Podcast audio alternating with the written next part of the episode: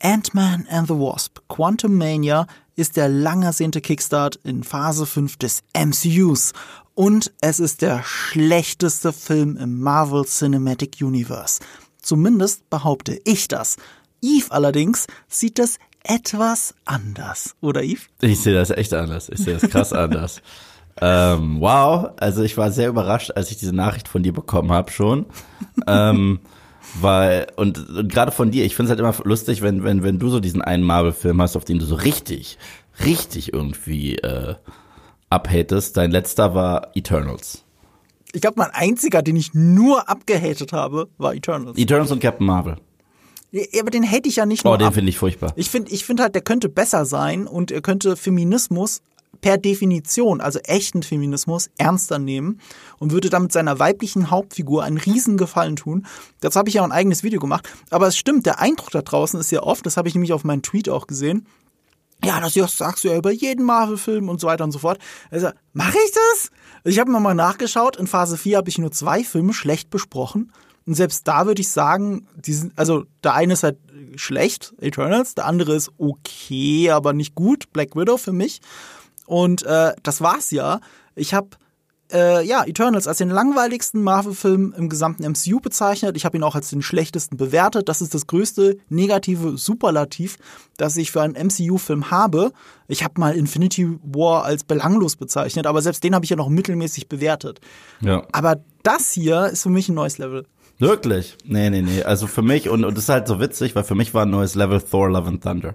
Was halt so geil ist, weil, weil ich glaube, wir werden äh, sehr viele Parallelen zwischen diesen beiden Filmen ziehen heute, was spannend ist. Zu Recht. Zu Recht, zu Recht. Aber mit anderen ähm, äh, Eindrücken wieder rausgehen. Du Genau. hast ihn aus verständlichen Gründen abgrundtief und aus den aus denselben Anlässen für diese Gründe liebe ich ihn unglaublich. Bin ja auch einer der wenigen, die öffentlich sagen, ihr, dass Tor 4 einer für mich einer der besten Marvel-Filme ist. So, das ist mein Top 10. Nicht nur das, es war einer der besten Filme für dich im letzten Jahr und das ist für mich so krass. das, ist, das, das ist für mich so krass. Weißt du, fuck mal ganz kurz diese ganze Marvel-Kiste. Das hat mich, das hat mich schockiert. Ja, stimmt. Wir hatten ja die Liste gemacht. Weil, weil, es ist, weil MCU-Filme tun sich schwer bei mir in eine Top Ten Liste im Gesamten zu kommen. Also es gibt Ausnahmen, für mich war Spider-Man No Way Home so eine Ausnahme, aber die, es tut sich echt schwer mittlerweile, dass ein MCU es in meine Top Ten Favorites schafft des Jahres überhaupt und deswegen, und da war der auch noch auf Platz drei bei dir. Der war ja nicht mal in der, drei? der war nicht mal, ob, der war nicht mal in der Top 10, der war in der Top 5.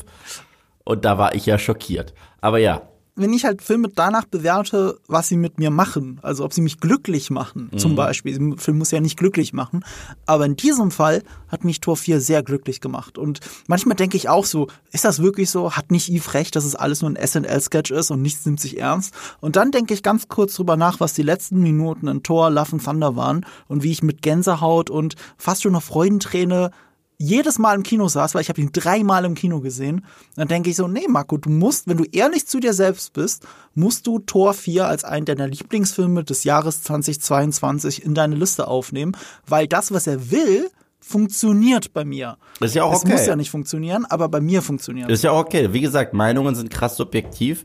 Du kennst ja dich und mich. Äh, bei uns geht's eh immer nur darum, wie, gu wie gut unsere Argumentationsstruktur ist, um zu erklären, warum wir etwas mögen oder warum Mhm. wir eben etwas nicht mögen. wie ihr uns kennt. So machen wir das immer und wir werden das in der ersten Hälfte dieses Podcasts natürlich spoilerfrei hinkriegen und dann mit einem fetten Spoiler-Part über die Einzelheiten in Ant-Man and the Wasp reden mit einer kleinen Vorwarnung. Ich glaube, so viel gibt's gar nicht zu spoilern. Nee, nee, Wenn nee. ihr etwas erwartet habt für den Film, ja, herzlich willkommen, er ist das. Äh, ja, das ist, das ist aber auch, äh, weil wir machen jetzt Kurzfazit direkt. Äh, Eine Frage hätte ich vorher. Ja, bitte. Bevor wir diesen Film einordnen, würde ich dich fragen, ja, wie stehst du dann zu Ant-Man und zu den anderen beiden Filmen bisher? Das ist sehr gut, dass du genau diese Frage stellst, weil auf die gehe ich sehr in meinem Video ein. Ähm, ich glaube, wir beide heulen einem Edgar Wright Ant-Man-Film hinterher. Absolut. Massiv. Absolut. Ohne Frage. Nachdem ich das gesagt habe, ich mag beide Ant-Man-Filme von Peyton Reed überraschend gerne. Also sie sind für mich ein paar der besseren Marvel-Filme. Und ich sag dir auch warum.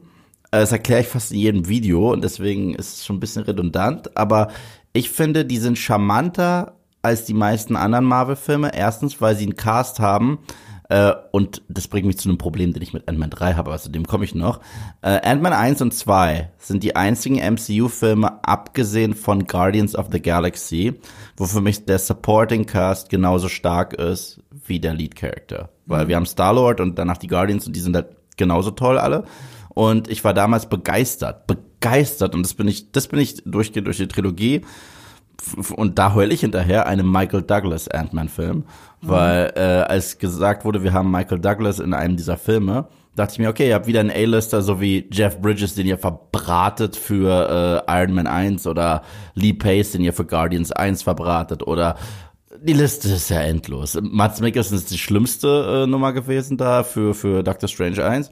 Und nein, das war dann nicht der Fall. Und Evangeline Lilly waren 1 und 2 auch richtig gut da gibt es ein Problem, was ich habe in äh, Teil 3, ein großes. Also ich, äh, ich, aber mein, ich mag die ersten beiden, weil es solche Screwball-Comedies waren, weil die wortwörtlich kleiner sind, nicht nur wegen Wachsen und Schrumpfen, sondern weil da die Welt nie endet, sondern da geht's einfach, es waren feine Heist-Movies mit einem charmanten Cast und es war mal eine echte Abwechslung. Und Paul Rudd ist eh, der muss für die Nachwelt beschützt werden, der ist einfach so toll. Und ähm, all das mochte ich in diesen ersten beiden Ant-Man-Filmen total gerne. Also mhm. es, äh, aber ich muss auch gleichzeitig sagen, auch gleich, wenn wir über den Film und über das Fazit sprechen, Ant-Man 1 und 2 sind keine Filme, wo ich sage, oh mein Gott, hast du Ant-Man gesehen? Habe ich noch nie zu mhm. jemandem gesagt. Das sind keine Worte, die je meinen Mund verlassen werden. Okay? Niemandes Mund. Aber es sind für mich, und jetzt komme ich auch zu so einem positiven Aspekt, wie ich diesen Film betrachte, weil ein guter Kollege von uns beiden, äh, der Alpa von Cinema Strikes Back, der hat mich gefragt, okay, wie stehst du denn dazu? Er war auch nicht so begeistert. Habe ich ihm erklärt, warum ich den so mochte. Und er hat gesagt, jetzt versteht er es total. Weil erstens, er meinte, er hatte voll die Erwartungshaltung von diesem Film. Auch wie du schon gesagt hast, der lang ersehnte Kickstart zu Phase 5. Für mich war der nicht lang ersehnt. Ich war schon komplett totgeprügelt von Phase 4. Also war es nicht so, oh, was bringen sie als, nee, das ist weg bei mir. Also dieser Zenit der Aufregung, was macht Marvel als nächstes Großes irgendwie im Kosmos, ist mir for the record scheißegal. Okay, wirklich scheißegal. Ich freue mich auf sowas wie Guardians und tolle Einzelprojekte, aber der Rest ist mir wirklich mittlerweile sowas von Latte. Und die werden auch nicht in der Lage sein, irgendwas zu machen, wo mein Kopf explodiert und ich sage, oh, das habe ich noch nie gesehen. Doch, doch, 20.000 Mal. Es ist einfach so und es wird auch so bleiben. Und, aber ich habe mich damit abgefunden. Was ich aber mochte an dem Film, ist, dass er sich angefühlt hat wie ein Samstagmorgen-Cartoon der Fantastic Four, die ich früher gesehen habe als Kind. Und genau das ist er. Es ist halt so ein Bullshit-Abenteuer mit einer Superheldenfamilie. Nicht viel davon macht Sinn, aber es ist wahnsinnig unterhaltsam für mich gewesen. Und äh, es war für mich gleichzeitig, das ist halt auch, die Ant-Man-Filme sind Comedies, sind sie halt auch irgendwo, alle drei. Aber dieser Film ist für mich nicht zur Farce geworden. Das ist das halt, das ist dieser Tor 4 Vergleich, wo wirklich alles einfach nur noch albern war. Also wirklich alles, auch bewusst albern. Und das sind meine Gedanken. Marco, sprich du dich aus. Ich finde, der Film ist eine totale Farce, aber ich muss auch da anfangen, wie ich zu Ant-Man stehe. Ähm, ähnlich wie du mag ich die ersten zwei Filme. Mögen ist aber so ein bisschen auch das richtige Wort, weil ich habe festgestellt beim zweiten Ant-Man, ähm, dass ich mich an fast nichts mehr erinnern kann. Mhm. Also Ant-Man 1 ist super präsent, eigentlich fast alles, ich würde sagen jede Szene aber nicht bei Ant-Man 2. Hm. Bei Ant-Man 2 musste ich neulich drüber nachdenken, ähm, als dass der eine Typ von äh, Hateful Eight, dass der da mitspielt mhm. als Bösewicht. Walton Goggins. Das war so etwas, wo ich kurz nachgedacht habe, Ach stimmt, der war ja da dabei. ich habe diesen Film vergessen. Ich weiß noch, dass sie einen Truck als Skateboard missbraucht haben. So, das ist eines der wenigen Dinge, das irgendwie noch in meinem Kopf hängen geblieben ist. Ähm, ich, ich weiß, ich, ich kenne diesen Film nicht mehr. Äh, und beim ersten ist das ein bisschen anders, nämlich aus Gründen. Du hast es schon angedeutet, Edgar Wright hätte ursprünglich Ant-Man machen sollen.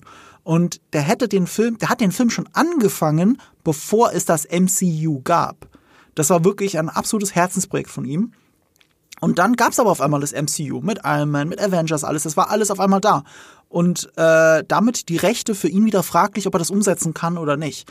Also hat er sich äh, ans Drehbuch gesetzt, hat es nochmal angepasst und so weiter. Und so, dass es ein MCU, dass es mit dem MCU äh, zusammenhängt, dass es funktioniert.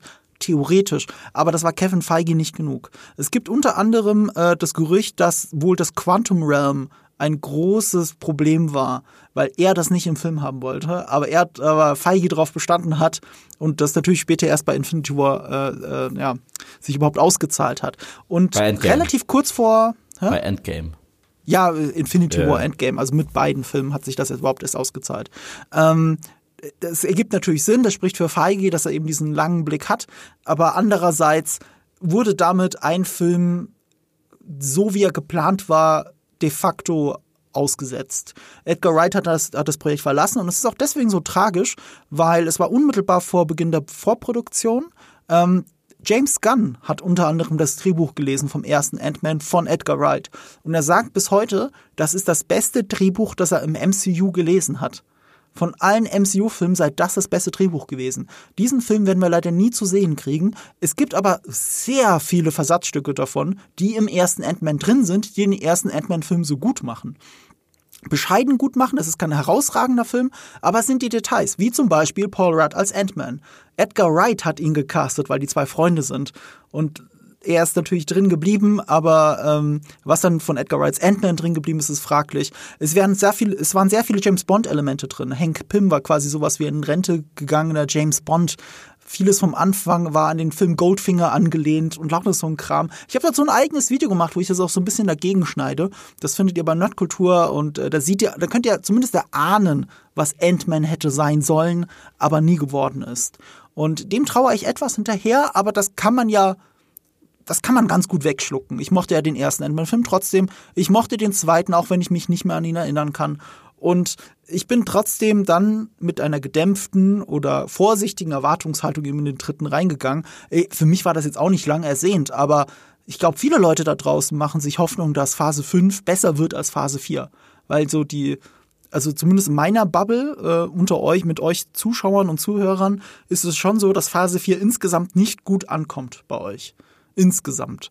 Auch wenn es vereinzelte Leute gibt, die zum Beispiel Eternals als einen der besten Filme im MCU bezeichnen und so, also denen sei das ja gegönnt. Also sie konnten was aus Phase 4 rausziehen. Ich konnte mir ja auch Tor 4 rausziehen aus dieser Phase. Ähm, ich ich, ich äh, bleib dabei. Die Serie Hawkeye ist für mich eine der mhm. besten Sachen, die Marvel je gemacht hat. Also das MCU. Mhm. Also da habe ich ein krasses Herz für. Schön. Und also es gab ein paar aufblitzende Momente, wo ich sage, ja. ja. Aber im Gesamten ist die Phase für mich der Inbegriff von Hit und Miss. Es, war halt, es ja. hat sich so angefühlt, wie wir schmeißen jetzt Sachen gegen die Wand und gucken, was kleben bleibt. So, so hat sich die Phase für mich. Ja. Für mich war es zum Beispiel Spider-Man No Way Home ein Highlight, äh, eben Tor 4 und äh, ganz stark Loki zum Beispiel. Für mich WandaVision. WandaVision, äh, ja, da bin ich halt Fan von allen Folgen bis auf die letzten zwei. Mm, mm. so, aber das ist, das ist so, so, so, da, da Streit, das haben wir ja auch schon yeah. ausgiebig besprochen, das müssen wir hier nicht durchkauen. Nur, dass ihr wisst, wo ich herkomme, als ich Ant-Man 3 gesehen habe. Aus München.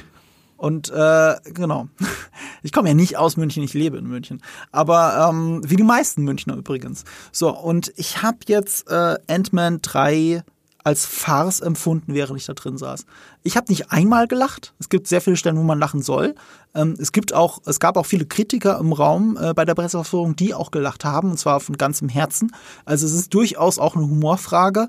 Ähm, es war aber trotzdem relativ verhalten im Verhältnis zu anderen Marvel-Filmen. Ich sitze ja auch in viele Pressenverführungen davon. Und, äh, und normalerweise ist die Stimmung besser. aber das heißt nicht, dass es deswegen jetzt der schlechteste in dem ganzen MCU ist, aber für mich auch eine absolute Farce, wie er eben technisch umgesetzt ist. Also ich war wirklich schockiert, wie schlecht der Film geschnitten ist, wie schlechter und undurchdachter er geschrieben ist an vielen Stellen als andere Marvel-Filme.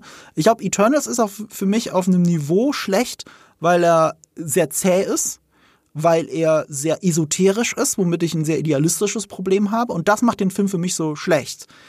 Aber bei Ant-Man reden wir von ganz anderen Sachen. Hier reden wir wirklich von der technischen Ausführung. Ähm, da ist nicht die Langeweile das Problem. Und auch eine Chloe Zhao, ne? Ich habe viel auf sie geschimpft in, mein, in unserem Eternals-Podcast aber die weiß ja wenigstens, was sie tut oder was sie will. Und sie kann das inszenieren und hat auch deswegen einen Oscar. Im Nachhinein würde ich mich gerne bei ihr entschuldigen und ihr den dritten Oscar in die Hand drücken für Eternals im Verhältnis zu Ant-Man. Ant-Man ist für mich ein unglaublich schlecht gemachter Film, vor allem. Ja, ich sag mal so, ich äh, sehe es ja ähnlich wie du. Für mich, äh, Marvel ist eine fette Content-Maschine geworden. Ich habe, äh, das ist ganz spannend. Ich, Alper hat mich tatsächlich gefragt, ob er eine Sprachnachricht, die ich ihm bei WhatsApp geschickt habe, ob er die, ob er die in seinem Cinema Strikes Back Video verwenden darf. Okay, was hast du Ich habe gesagt? gesagt, ich habe so ein bisschen auch über modernes Hollywood geredet und was ich mag, was ich nicht mag und so weiter und so fort. Mhm. Habe auch viel über Marvel geredet. Es klingt immer so, ähm, meine Erwartungshaltung an diese Filme ist nicht mehr so hoch, aber auch aus Gründen. Also es Mhm. kommt nicht von ungefähr. Ich finde, technisch gesehen sind die meisten dieser Filme mittlerweile hässlich wie die Nacht. Hässlich. Also äh, da, wir, sind- wir sind weit entfernt von den Zeiten, wo John Favreau einen Iron Man fast im Indie-Stil gefilmt hat. Wir sind so weit entfernt, als es in einem Avengers-Film von Joss Whedon ein echtes, eine echte Party gab, wo die auch tatsächlich auf echten Stühlen saßen und äh, in einem echten Gebäude saßen. Okay, das, das, ist, das sind wir weit davon entfernt. Das, äh, und Phase 4 hat das Schlimmste inszenatorisch hervorgebracht, was das MCU äh, zu bieten hat. Und, und die arbeiten jetzt auch sehr viel mit dieser Volume-Technologie, die äh, in Mandalorian, finde ich, ganz solide funktioniert. Aber ich glaube, es kann gar nicht funktionieren, wenn du so fließbandmäßig Sachen rauskackst. Also, sorry. Es gibt technische Beschränkungen. Also Craig Fraser, der ähm, letztes, was letztes Jahr? Ja. Also äh, ja, aber letztes Jahr für Dune? Nee, Nee, vorletztes, 2021. vorletztes Jahr war Dune Vorletztes Jahr. äh, und, und letztes Ja, Jahr ja. The Batman. Hat er auch mit The Ja, Volume. oder 20, er hat 2021 Dune rausgebracht und 2022 mit Dune den Oscar gewonnen. Mhm. Für beste Cinematografie. Er hat äh, The Volume mitentwickelt und er hat The Volume auch wirklich unsichtbar mitbenutzt in The Batman. Und selbst er, der Miterfinder dieser Technologie, sagt, du kannst The Volume nur für ganz bestimmte Szenen benutzen, Ja. aber nicht immer. So, und er hat ja auch nur bei der ersten Staffel The Mandalorian äh, ähm, äh, Kamera gemacht. Und da ist es auch mehr flawless als in der zweiten zum Beispiel. Ich finde, in der zweiten Staffel sieht man sehr oft in The Mandalorian, wo die Leinwand an, also diese Videowand anfängt und wo sie aufhört. Du siehst das an sehr vielen Stellen. Du siehst es im Setdesign, du siehst es an den Lichtverhältnissen. Und im MCU haben sie es, finde ich, bisher nicht gemeistert, The Volume einzusetzen. Ja. Das haben sie selbst bei House of the Dragon, die auch The Volume benutzt haben, besser eingesetzt. Ja, ja, aber du darfst halt auch nicht vergessen, ähm, all diese anderen genannten Beispiele sehen automatisch besser aus als das MCU, weil das MCU so einen Produktionsdruck hat. Das, ist, das ist Fließband mittlerweile. Weißt du, wenn bei einem The Batman-Film, was so ein so eine Vision von einem Autorenfilmer ist, der sehr viel Zeit dafür bekommen hat, hier und da The Volume mit eingesetzt wird, ist es bedacht. Und ich habe nicht das Gefühl, dass viele Marvel-Filme in, auf inszenatorischer Ebene noch bedacht sind. Ich meine, wir haben davor über Thor Love and Thunder gesprochen. Das ist für mich nach wie vor einer der hässlichsten Marvel-Filme, die es gibt. Der ist hässlich. Der ist so hässlich, dass Taika Waititi selber darüber lacht. Was ich, äh, was nochmal eine Sache für sich ist. Aber okay. Und deswegen auf der Ebene, ich habe die Trailer zu Ant-Man and the Wasp Quantum, Quantumania gesehen und gesagt, es sieht aus wie Spy Kids 3D. Und nachdem ich den Film gesehen habe, muss ich sagen, ja, an vielen Stellen sieht er wirklich aus wie Spy Kids 3D. Das ist nicht, ich liebe es dann, wenn ich in den Kommentaren lese, ah, du hast es doch nur im Trailer gesehen, auf deinem Computer, ne, das wird im Film so viel, nein, es wird nicht besser aussehen. Es wird nicht besser aussehen. Aber ich, ich finde, find, an der Stelle muss man eine wichtige Unterscheidung machen. Nämlich, es liegt nicht mal am CGI. Nein, nein, nein. Es ist das, was wir gesagt Ja. haben mit Volume, mit dem Licht. Du siehst nämlich, dass die Menschen nicht in einem echten Raum Ja, stehen. ja, ja. Und das liegt nicht am CGI selbst, das liegt wirklich an diesem Digital Compositing, dass du jemanden vor einem Greenscreen oder von einem Bluescreen gefilmt hast, aber ihn nicht so ausgeleuchtet hast, dass es wirklich perfekt in diese Welt reinpasst. Sondern die Welt ist später in der Post-Production so entstanden, un- fast schon unabhängig von dem, was sie da gefilmt haben in echt, dass diese zwei Ebenen nicht gut zusammenpassen. Du siehst immer, dass jemand in einem Raum steht und nicht in einem unendlich großen Universum. Du, du kannst also unendlich groß im Sinne von, du kannst unendlich weit in die Ferne sehen, aber es fühlt sich nie so an. Ja, nicht nur das, äh, die Hintergründe sind halt auch derartig, Mann, die sehen schon fa fast aus wie Stock-Footage mittlerweile. Weißt du, ich meine, ähm, die sind sowas von nicht detailliert. Die haben keinerlei Grid oder irgendwas. dazu kommt dann noch die Lichtverhältnisse, dass du ganz klar siehst, es gibt diesen Money Shot im Trailer, den ich nicht in den Trailer gepackt hätte, weil er so hässlich ist, wo Hope, ähm, Cassie und Scott einfach auf so einer Brücke stehen. Und im Hintergrund ist halt irgendwas. Ne? Das ist Quantum-Scheiße. Und es sieht hässlich aus. Es sieht unfassbar hässlich aus. Aber sie haben genau die gleiche Hässlichkeit in äh, Avengers Endgame, in der auch mit Scott tatsächlich eine Szene, wo sie Zeitreisen mit ihm testen. Die, nicht mal die Lagerhalle war echt. Und die sieht halt, das sieht nicht gut aus. Das sieht fürchterlich aus, wenn die, wenn die nicht mal eine Lagerhalle sich äh, erlauben und da so eine Natascha, so ein Bruce Banner und so ein Steve irgendwo rausragen. Ich, ich, ich, ich finde, das ist mittlerweile echt hässlich und da verstehe ich auch Alpa, der sagt, das ist eine Zumutung fürs Blockbuster-Kino. Und da hat er nicht unrecht. Es, ich möchte ein Gegenbeispiel dafür bringen, wie man es richtig macht, in einem anderen beschissenen Film. Nämlich Star Wars 9. Ja. Es gibt diese schöne Anekdote, die Oscar Isaac immer gerne erzählt, in der, bei der er sich selbst ertappt hat, wie er in Jordanien in der fucking Wüste steht. Sie drehen in der Wüste und er steht vor einem Greenscreen. und, er so, und er dreht sich dann so zu J.J. Abrams rum, so, warum, warum bin ich überhaupt hier? Warum fliegen wir um die halbe Welt? Ich muss den halben Tag hier, den ganzen Tag hier in der Sonne schwitzen und das hier spielen, um, um es vor einem Greenscreen zu machen.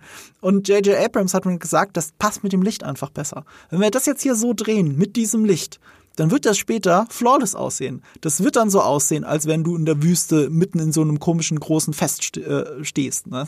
Und es stimmt tatsächlich, man kann jetzt viel über, über, über die Star Wars Sequels schimpfen und auch zu Recht über sie schimpfen, aber an vielen Stellen ist es äh, effektemäßig sehr viel mehr äh, flawless, also wirklich äh, ein fließender, perfekter Übergang zwischen Realität und äh, reiner Fiktion aus dem Computer, weil sie auf sowas geachtet haben und dafür trotzdem echte Locations benutzt haben. Ja, ja, das war ja so der Ansatz tatsächlich. Die haben sie ja damals richtig angegeben, als ähm, The Force Awakens losging, dass sie es ihnen wichtig ist, noch ein, äh, einen Fuß in der analogen Welt auch drin zu haben, echte Sets, Creature Designs und so weiter und Analoger so fort. Film. Ja, und äh, gleichzeitig arbeiten sie halt mit der modernen Technik. Und das ist diese Symbiose, die gut funktioniert. Ich finde, alle drei Star Wars-Filme sehen gut aus. Alle drei. Also sieben, acht und neun. Die sehen alle gut aus. Und welcher von denen sieht besonders gut aus, Yves? Das will ich nur kurz aus deinem Mund hören. Acht, ich habe kein, ich, ich, ich habe ja kein Problem damit. Ich, ich, ich, Ja, ich weiß. ich, ich, Damit hast du kein ich, Problem. Ich, ich, ich finde nur, dass das Drehbuch nicht geschrieben, sondern gekackt wurde, aber es ist was anderes. So, aber ähm, ähm, das, das, das hat Star Wars Marvel voraus, meilenweit voraus. Also generell der Mainstream Marvel Film sieht einfach nicht mehr ästhetisch aus. Das muss man einfach sagen. So.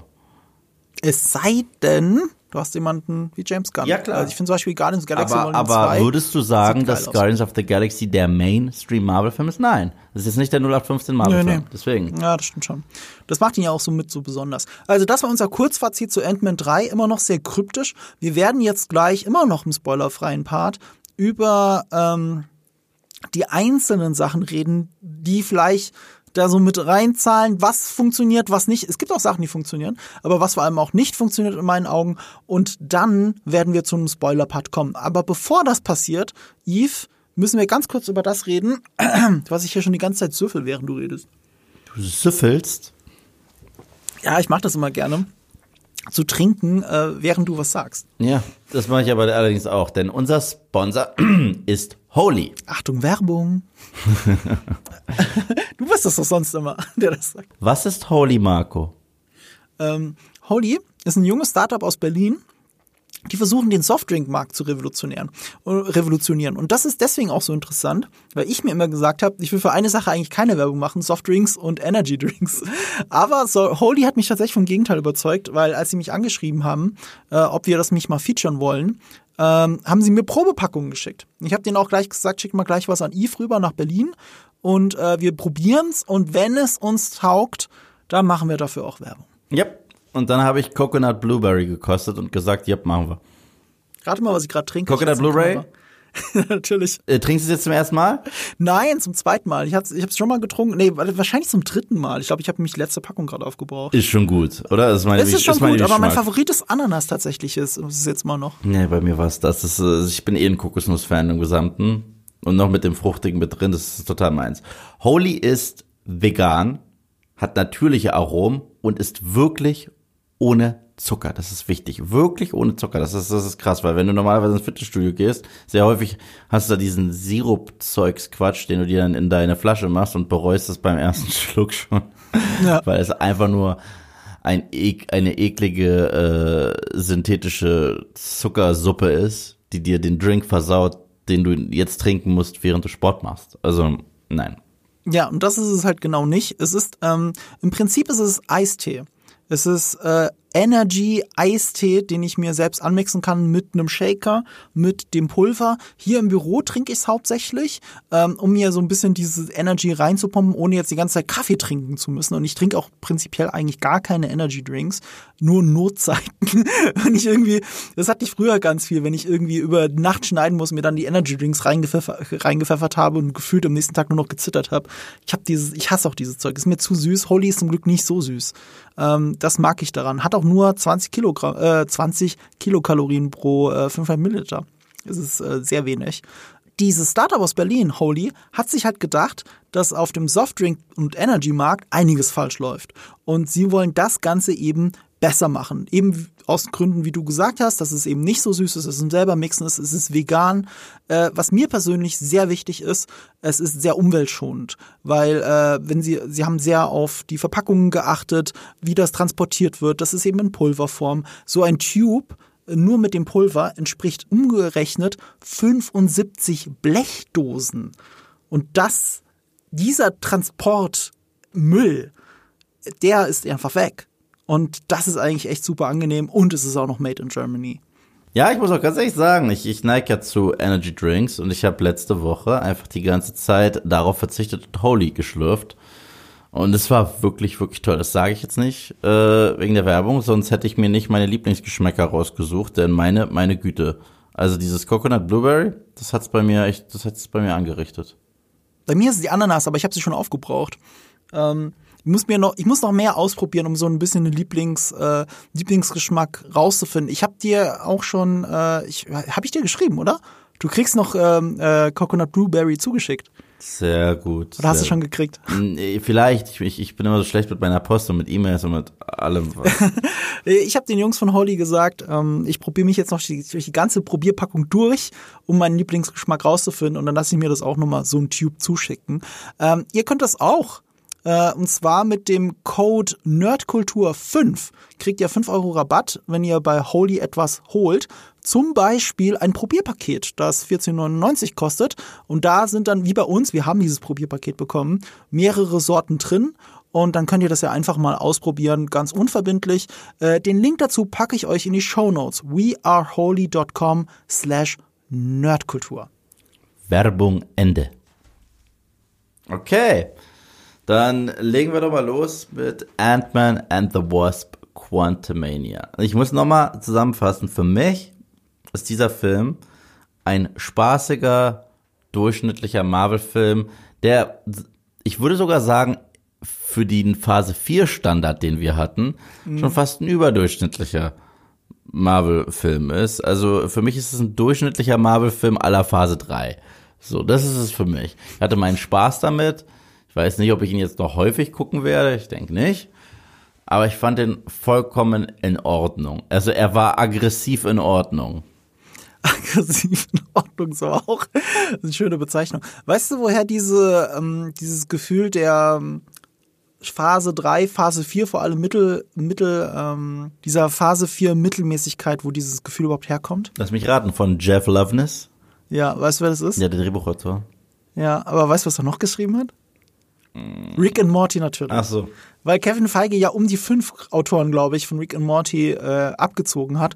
Und das Ding ist, ich saß in diesem Film und dachte die ganze Zeit, das ist aus Rick and Morty geklaut und das ist aus Rick and Morty geklaut. Das habt ihr auch von Rick and Morty. Und dann habe ich nochmal die Credits gesehen, habe gedacht, ah, deswegen ist alles von Rick and Morty.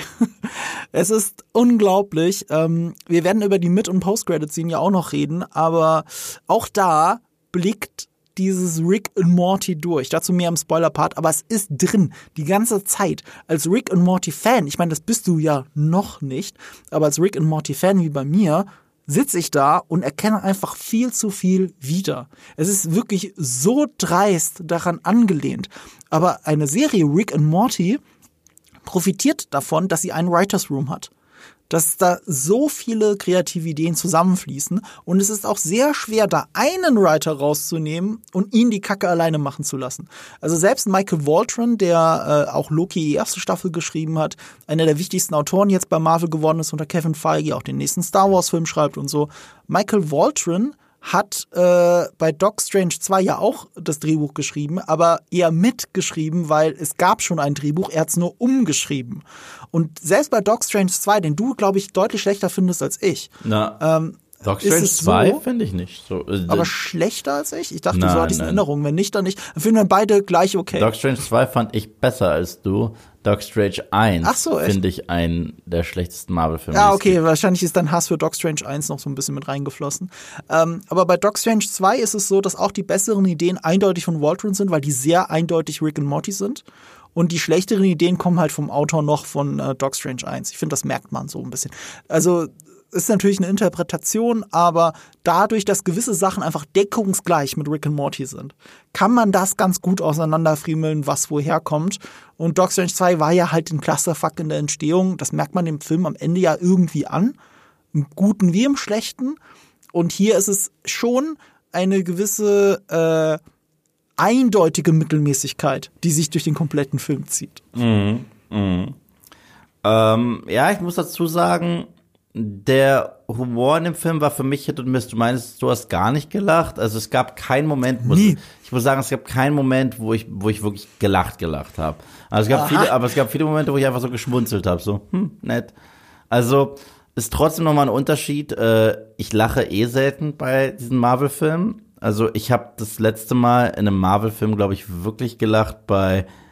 Es gab einen Gag in Infinity War, den ich sehr lustig fand. Das war dieses ähm, äh, Where is Gamora? I'll do you one better. Who is Gamora? Und dann sagt Rex, I'll do you one better. Why is Gamora? Ich glaube, darüber habe ich krass gelacht. Davor, selbst in Tor 3, der ja auch eine Comedy war, da musste ich einfach viel zu krass lachen. Das ist einer meiner Lieblingsgags im ganzen MCU. Das ist, wo Loki äh, Tor in der Zelle erscheint. Der, der kann sich doch so teleportieren ähnlich, ne? Mhm. Und dann teleportiert er sich wieder raus und auf einmal rennt Korg, der nicht im Bild zu sehen war, in Richtung Wand, tritt dagegen und sagt, Piss off, Ghost! He's freaking gone. Also darüber habe ich mich auch bepisst vor Lachen, weil es sehr lustig war. Ansonsten ist bei den meisten Marvel-Filmen halt eher so Schmunzeln angesagt bis cringe. Und äh, bei, bei Tor 4 habe ich halt nur gecringed. So, und hier war es so, hm, ist nett, ist nett, ist charmant. Ich fand, es gab einen Gag, den, den fand ich ein bisschen charmanter als mhm. die anderen. Hat was mit Paul Rudd zu tun. Und dass er, was er so im Auto hört, das fand ich mhm. irgendwie ganz, ganz, ganz nett. Aber sonst, äh, ja, war halt Der okay. war nett. Also schmunzeln ja, genau. hast du mich schon sehen, immer wenn es mit Paul Rudd zu tun hatte. Also schmunzeln. Ich habe halt nicht laut gelacht. Ich hatte an einer Stelle, das war ein Dick-Joke, da habe ich sogar, also wirklich aktiv, ohne drüber nachzudenken, mein Gesicht in meinen Facepalm vergraben. Also da war ich einfach äh, Jean-Luc Picard in dem Moment. Mm. Äh, ich, ich wirklich, ich, ich, das war so ein Gefühl, so ich stehe jetzt auf und gehe. In jedem Moment, ich halte es nicht aus. Das ist doch nicht deren Ernst. So und ich mag Dick Jokes. Das ist nicht das Problem. Und es gab noch einen Witz, den fand ich nicht schlecht. Okay, welchen? Aber der ist im Spoiler-Territorium. Okay, okay, das machen wir dann später. Weil, ähm, weißt, weißt du, ich, ich, aber ohne, ohne es zu spoilern, mhm. es gibt einen Witz, der nicht wirklich lustig ist in dem Film, so gegen Ende. Aber die Reaktion darauf von den anderen Charakteren, die fand ich dann wieder witzig. Ich weiß äh, genau, was du meinst. Weißt du, weißt du, das hat mit Modok zu tun, oder? Gen genau. Ja, natürlich, und, natürlich. Und, und, die Reaktion von Evangeline Lilly und Paul Rudd, die äh, subtil auch ist, einfach nur den Blicken, die fand ich witzig. Ihn, alles was er macht, fand ich gar nicht witzig. Aber das fand ich witzig. Aber das ist so ein Grundproblem, das ich mit dem Film habe. Das, was mir ja dieses Schmunzeln auf die Lippen zaubert. Das sind ja die Überreste der anderen zwei Ant-Man-Filme. Und ich sage jetzt bewusst Überreste, weil zwei Sachen muss man an der Stelle jetzt einfach mal festhalten. Ant-Man selbst, also Ant-Man, ist für die weit, weite Teile der Handlung nicht relevant. Er hat nichts damit zu tun, was überhaupt passiert ist. Er hat, er ist natürlich am Ende des Tages da, um den Tag zu retten. Er alleine macht es aber auch nicht, diesen Tag retten. ähm, er ist für weite Teile der Handlung, da ist er nicht mal mit im Raum. Er muss Aber- nicht beiwohnen. Es, es gibt, ich habe die Zeit gestoppt. Es gibt 10, 15 Minuten in dem Film, in denen er nicht mal vorkommt. Und das zweite ist, der Film heißt halt Ant-Man and the Wasp, was beim zweiten Teil total Sinn gemacht hat. Bei diesem Teil ist es eine freche Lüge. Das weil stimmt. The Wasp hat nichts mit diesem Film zu tun. Ja, das, Es das, ist unglaublich. Das, war mein, meine, ich habe zwei große Beschwerden an diesem Film, Mhm. Äh, die ich auch in meinem Video benenne. Das eine ist, Evangeline Lilly kriegt irgendwie nichts zu tun, was ich schade finde, weil ich, ich liebe sie als Schauspielerin, finde sie ganz toll. Ja. Ich finde sie auch toll in beiden Ant-Man-Filmen. Ich finde, Ja. sie hat auch eine Hammer-Chemie mit äh, Paul Rudd zusätzlich noch. Und äh, ich, ich liebe sie spätestens seit Lost und da ist sie Freckles und wird sie auch immer bleiben. Ich weiß Kate Austin, aber Sawyer hat sie Freckles genannt und zu Recht. Und ähm, ich fand sie super in Ant-Man 1 und 2. Ich fand sie sogar ihren kurzen, charmanten Auftritt in Endgame charmant. Und hier lechze ich förmlich, irgendeine Szene mit ihr zu kriegen, dass sie, wo sie was zu tun hat. Und sie macht zweimal Peng Peng. Und ansonsten verbringt sie ein bisschen Zeit mit ihren Eltern, die mehr Screentime kriegen als sie. Ähm, was nicht schlecht ist, wenn die Eltern gespielt werden von Michael Douglas und Michelle Pfeiffer. Fairness halber.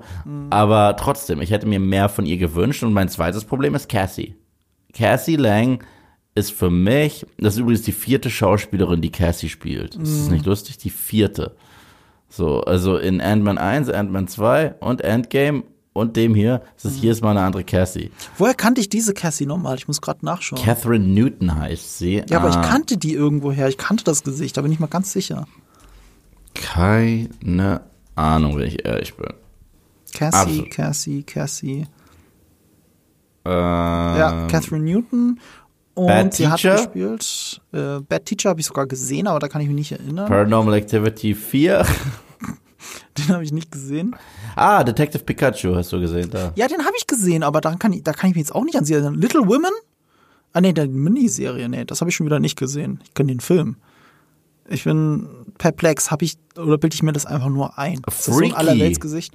Freaky habe ich nicht gesehen, tatsächlich. Aber spielt sie da die Hauptrolle, oder was? Ja, der ist lustig. Das, hat- das, es, es ist so wie, Vielleicht ist es von Freaky. Na, Three Billboards Outside, äh, outside Ebbing, Missouri. Da Ah. spielt sie mit. okay, auf jeden Fall, ähm, sie machen alle Fehler, die sie machen können mit Cassie Lang, finde ich. Und zwar, sie ist wieder so ein neuer Marvel-Charakter, der einfach alles kann von Sekunde eins. Und, und, und nicht nur das, sie ersetzen damit einen viel cooleren Charakter, äh, The Wasp eigentlich. Ich weiß, die ersetzen sie nicht, aber sie geben die Screentime, die The Wasp gehören würde, in Ant-Man and the Wasp, geben sie Cassie. Und ich dachte schon im Trailer, es gibt immer so ein paar Sachen, es gab zwei Sachen im Trailer, wo ich gesagt habe, ja, okay, das ist doof. Und meine ganzen Kommentare waren, nein, du hast den Film nicht gesehen, es ist sicherlich viel mehr dahinter. Und in beiden Fällen, wo ich gesagt habe, das ist doof, war es genauso, wie ich es in meinem Video im Trailer gesagt habe. Sache Nummer eins.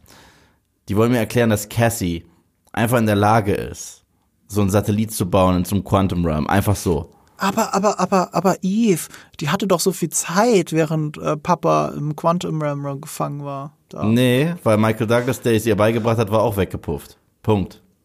Michael aber, Douglas. aber, aber Eve. Ja, siehst, du, siehst du, siehst du. Also das war das erste, wo ich gesagt habe, das ist doof. Und jetzt kommt das zweite, wo ich gesagt habe, das ist doof. Und zwar, ich habe den Trailer gesehen und es gibt eine, ein Storytelling-Device, den, den ich im Gesamten nicht leiten kann, okay?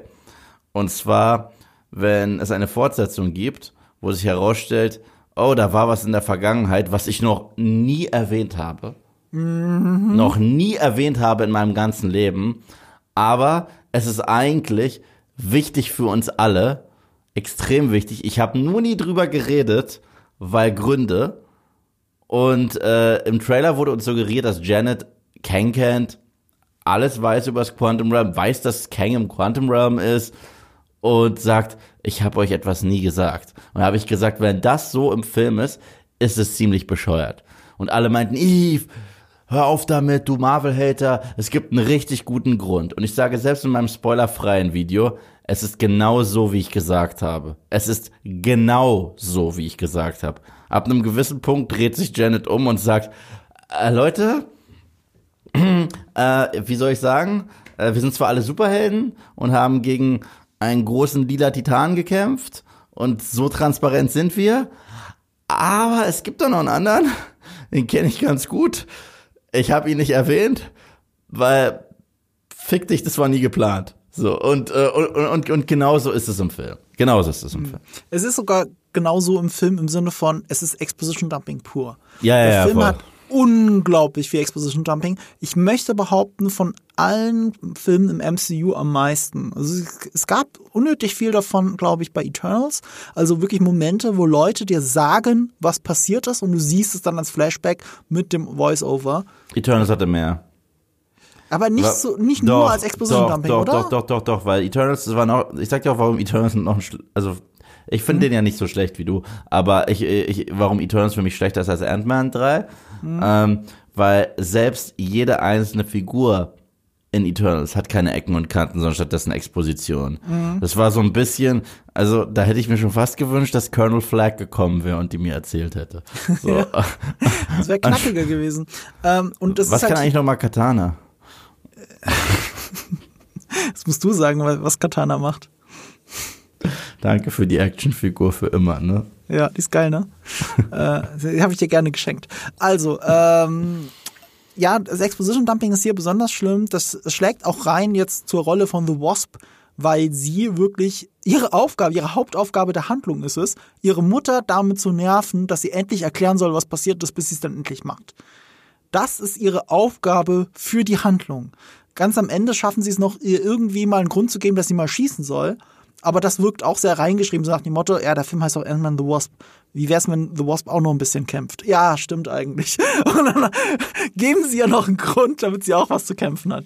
Es ist wirklich sehr konstruiert und Evangeline Lillys äh, Rolle ist wirklich darauf beschränkt, nicht nur die Mutter zu nerven, sondern damit ja auch uns zu nerven.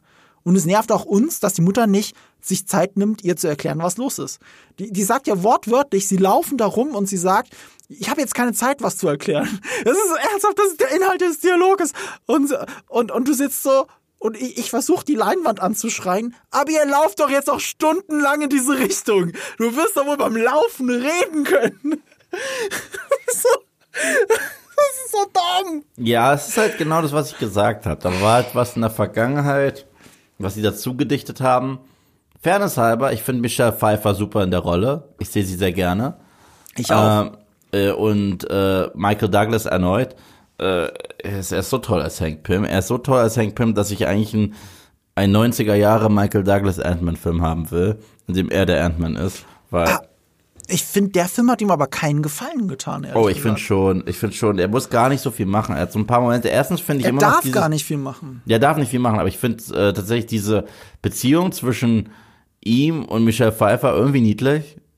Äh, ich finde die wirklich niedlich. Als altes Ehepaar, ja, das stimmt schon. Genau. Und es gibt so zwei Momente, die, die Hank gegönnt werden, die ich toll fand. Einer hat was mit Bill Murray zu tun. Das fand ich sehr, den fand ich sehr charmant. Und einer ist einfach so eine Ikonografie gegen Ende, die fand ich auch ganz nett.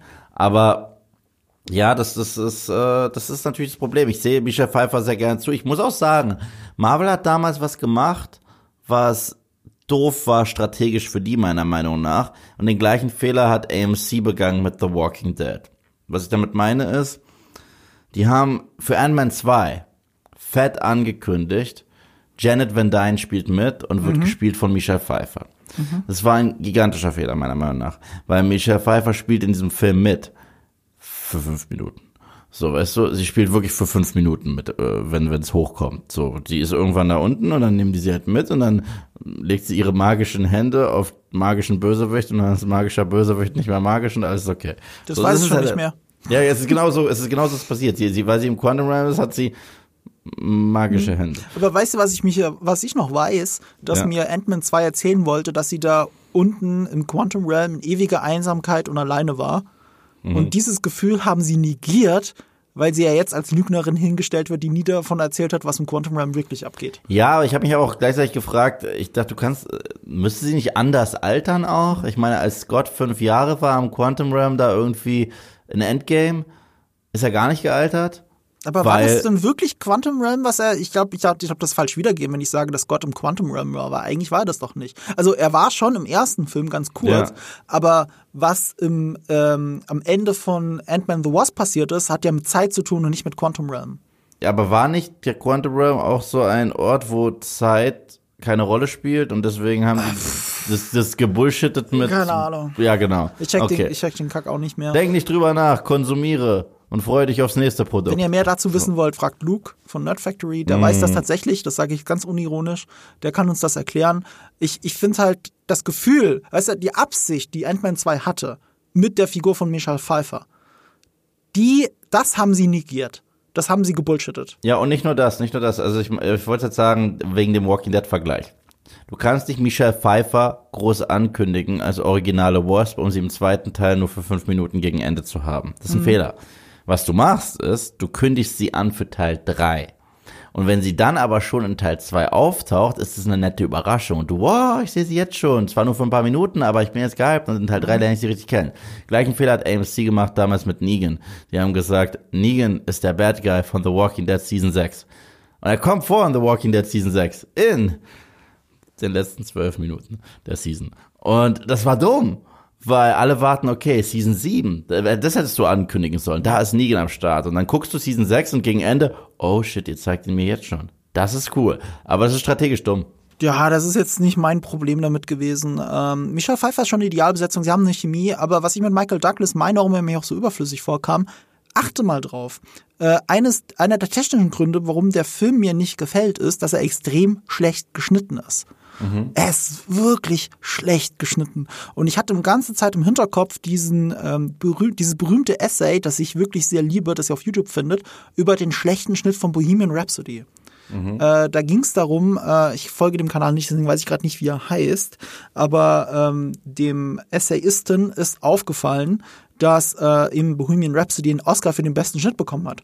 Und das ist halt völlig unverständlich. Wenn man sich wirklich mit Schnitt auseinandersetzt und wie Bohemian Rhapsody geschnitten ist, ist es eine völlige, eine, eine völlig übertriebene Bewertung für diesen Film. Der Schnitt ist ja nicht mal in Ordnung, sondern ist kolossal kaputt. Was auch daran liegt, weil mittendrin der Regisseur gewechselt hat. Es hat nicht nur mit dem Schnitt selbst zu tun, sondern mit der Art, wie der Film entstanden ist. Und vermutlich hat er diesen Schnitt gekriegt, weil es ist ja ein Film, der auf Musik geschnitten ist. Und in Stellen, wo er auf Musik geschnitten ist, wirkt er durchaus okay geschnitten.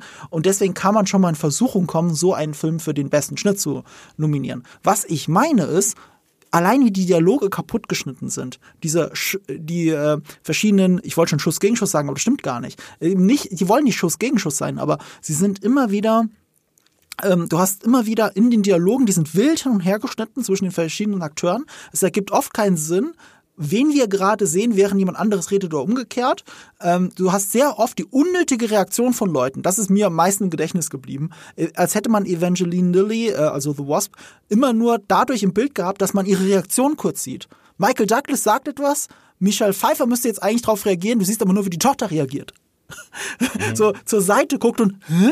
Ne? Aber sie sagt ja nicht mal was. Sie ist immer nur reingeschnitten. Du hast immer, in den meisten Dialogen hast du sehr viele Talking Heads. Es sind sogar viel zu viele Talking Heads dafür, dass es auch noch ähm, zu viel Exposition Dumping ist. Und dann hast du das immer so unterschnitten mit ganz vielen Reaktionen, mit ganz vielen Close-ups. Es gibt, es gibt kaum nennenswerte, interessante Perspektiven oder oder, oder wirklich so, so Eye-Candy-Bilder, obwohl das Quantum Realm selber sehr detailverliebt ist. Du siehst, da, hat sich, da haben sich ein paar Leute vom VFX-Department ähm, äh, ausgetobt, wirklich, auch mit kreativen Ideen. Aber das ist ja immer nur eine Hintergrundtapete, weil der eigentliche Vordergrund, die, die Akteure gar nichts damit, damit zu tun haben. Die reagieren auf etwas, was sie nicht sehen. Die reagieren aufeinander und das wird uns auch noch immer so reingeschnitten. Das ist anstrengend, diesen Film zu sehen also ich technisch ganz, ganz, ganz schwierig. Und da ist mir bei Michael Douglas aufgefallen, es ist aber nur eine Vermutung. Michael Douglas ist schon sehr alt. Wie alt ist er denn? Ist er jetzt 80? Nee, Oder nee, Ende er, 70? Er ist in seinen Mitte, Ende 70ern. Ich schaue nach, ich will nichts Falsches sagen. Aber er steht sehr viel rum. Er steht sehr viel rum und oft wird er dabei stehend von hinten gezeigt. Und ich hatte schon im Kino das Gefühl, dass Dass sehr viele Shots, wo du ihn von hinten siehst, dass das ein Double ist. Das ist nicht er. Ich könnte mir vorstellen, dass Michael Douglas so gebrechlich ist mittlerweile, auch wenn er das gut spielt, aber dass er so gebrechlich ist, dass er nicht durch die Gegend laufen kann. Das könnte sein. Ich weiß es nicht, ist nur eine Vermutung. Aber er wird sehr oft nur angeschnitten von hinten gezeigt. Und dann hast du schnell ein Close-up von ihm. Aber es ist immer eine leere Reaktion. Das ist so ein bisschen der Kuleshov-Effekt. Du siehst ein Close-up von ihm und der soll dann als Reaktion, als Emotion zu etwas anderem, was jemand anderes gesagt hat, ähm, fungieren. Aber ich behaupte, das ist nur dieser Kuleshov-Effekt. Das ist nur der Effekt, dass wir jetzt eine Emotion sehen. Es ist aber generisches Footage. Michael Douglas guckt nur. Und das haben sie einfach so reingeschnitten. Das so. glaube ich diesmal echt nicht. Also ich Ich glaube bin da schon, dass echte Überzeugung. Ohne Witze. Ich, ich, ich habe habe nicht vor, ein Video zu Ant-Man 3 zu machen. Also nicht jetzt. Aber ich könnte mir vorstellen, dass wenn der auf Disney Plus ist, dass ich mir das nochmal in Ruhe angucke, ob das die Dialoge so hergeben, wie ich es hier gerade vermute. Nicht um irgendwie Michael Douglas, den alten Mann, zu exposen, sondern zu exposen, wie der Schnitt dieses Films ist und warum der so schlecht ist. Ja, dann wollen wir über The Man of the Hour sprechen. Jonathan Majors. Äh, übrigens, Michael Douglas ist 79. Hm, ja. Also, hm. Nee, fühlt sich das so an. Ja, genau. Ich habe ja gesagt, es gibt Lichtblicke und dieser eine Lichtblick ist der, den du gerade genannt hast. Jonathan Mayers als Kang. Und das ist ja was, oder? Ja, Jonathan Majors, ich, ich mochte ihn schon in, ähm, in Loki. Da war er im Grunde genommen der Architekt aus Matrix Reloaded auf Crack. Also ich glaube, besser kann man ihn nicht beschreiben. Er war genau das. Es war halt auch, die Szene war halt auch eins zu eins die Szene aus Matrix Reloaded. Ja. auf Crack. Und ähm, als er gesagt hat, äh, ihr macht mich jetzt tot, okay, äh, viel Spaß mit meinen anderen Varianten, habe ich mich irgendwie darauf gefreut, weil ich finde es cool, wenn ein Schauspieler sich austoben kann und die gleiche Rolle anders performen kann. Ich war ein großer Fan von einer Show, die auch von Abrams ist, die heißt Fringe. Da haben die sehr geil mit diesem Konzept gespielt. Die Schauspieler wurden richtig getestet. Und ich fand ihn ziemlich, ziemlich gut in der Rolle äh, des Kang.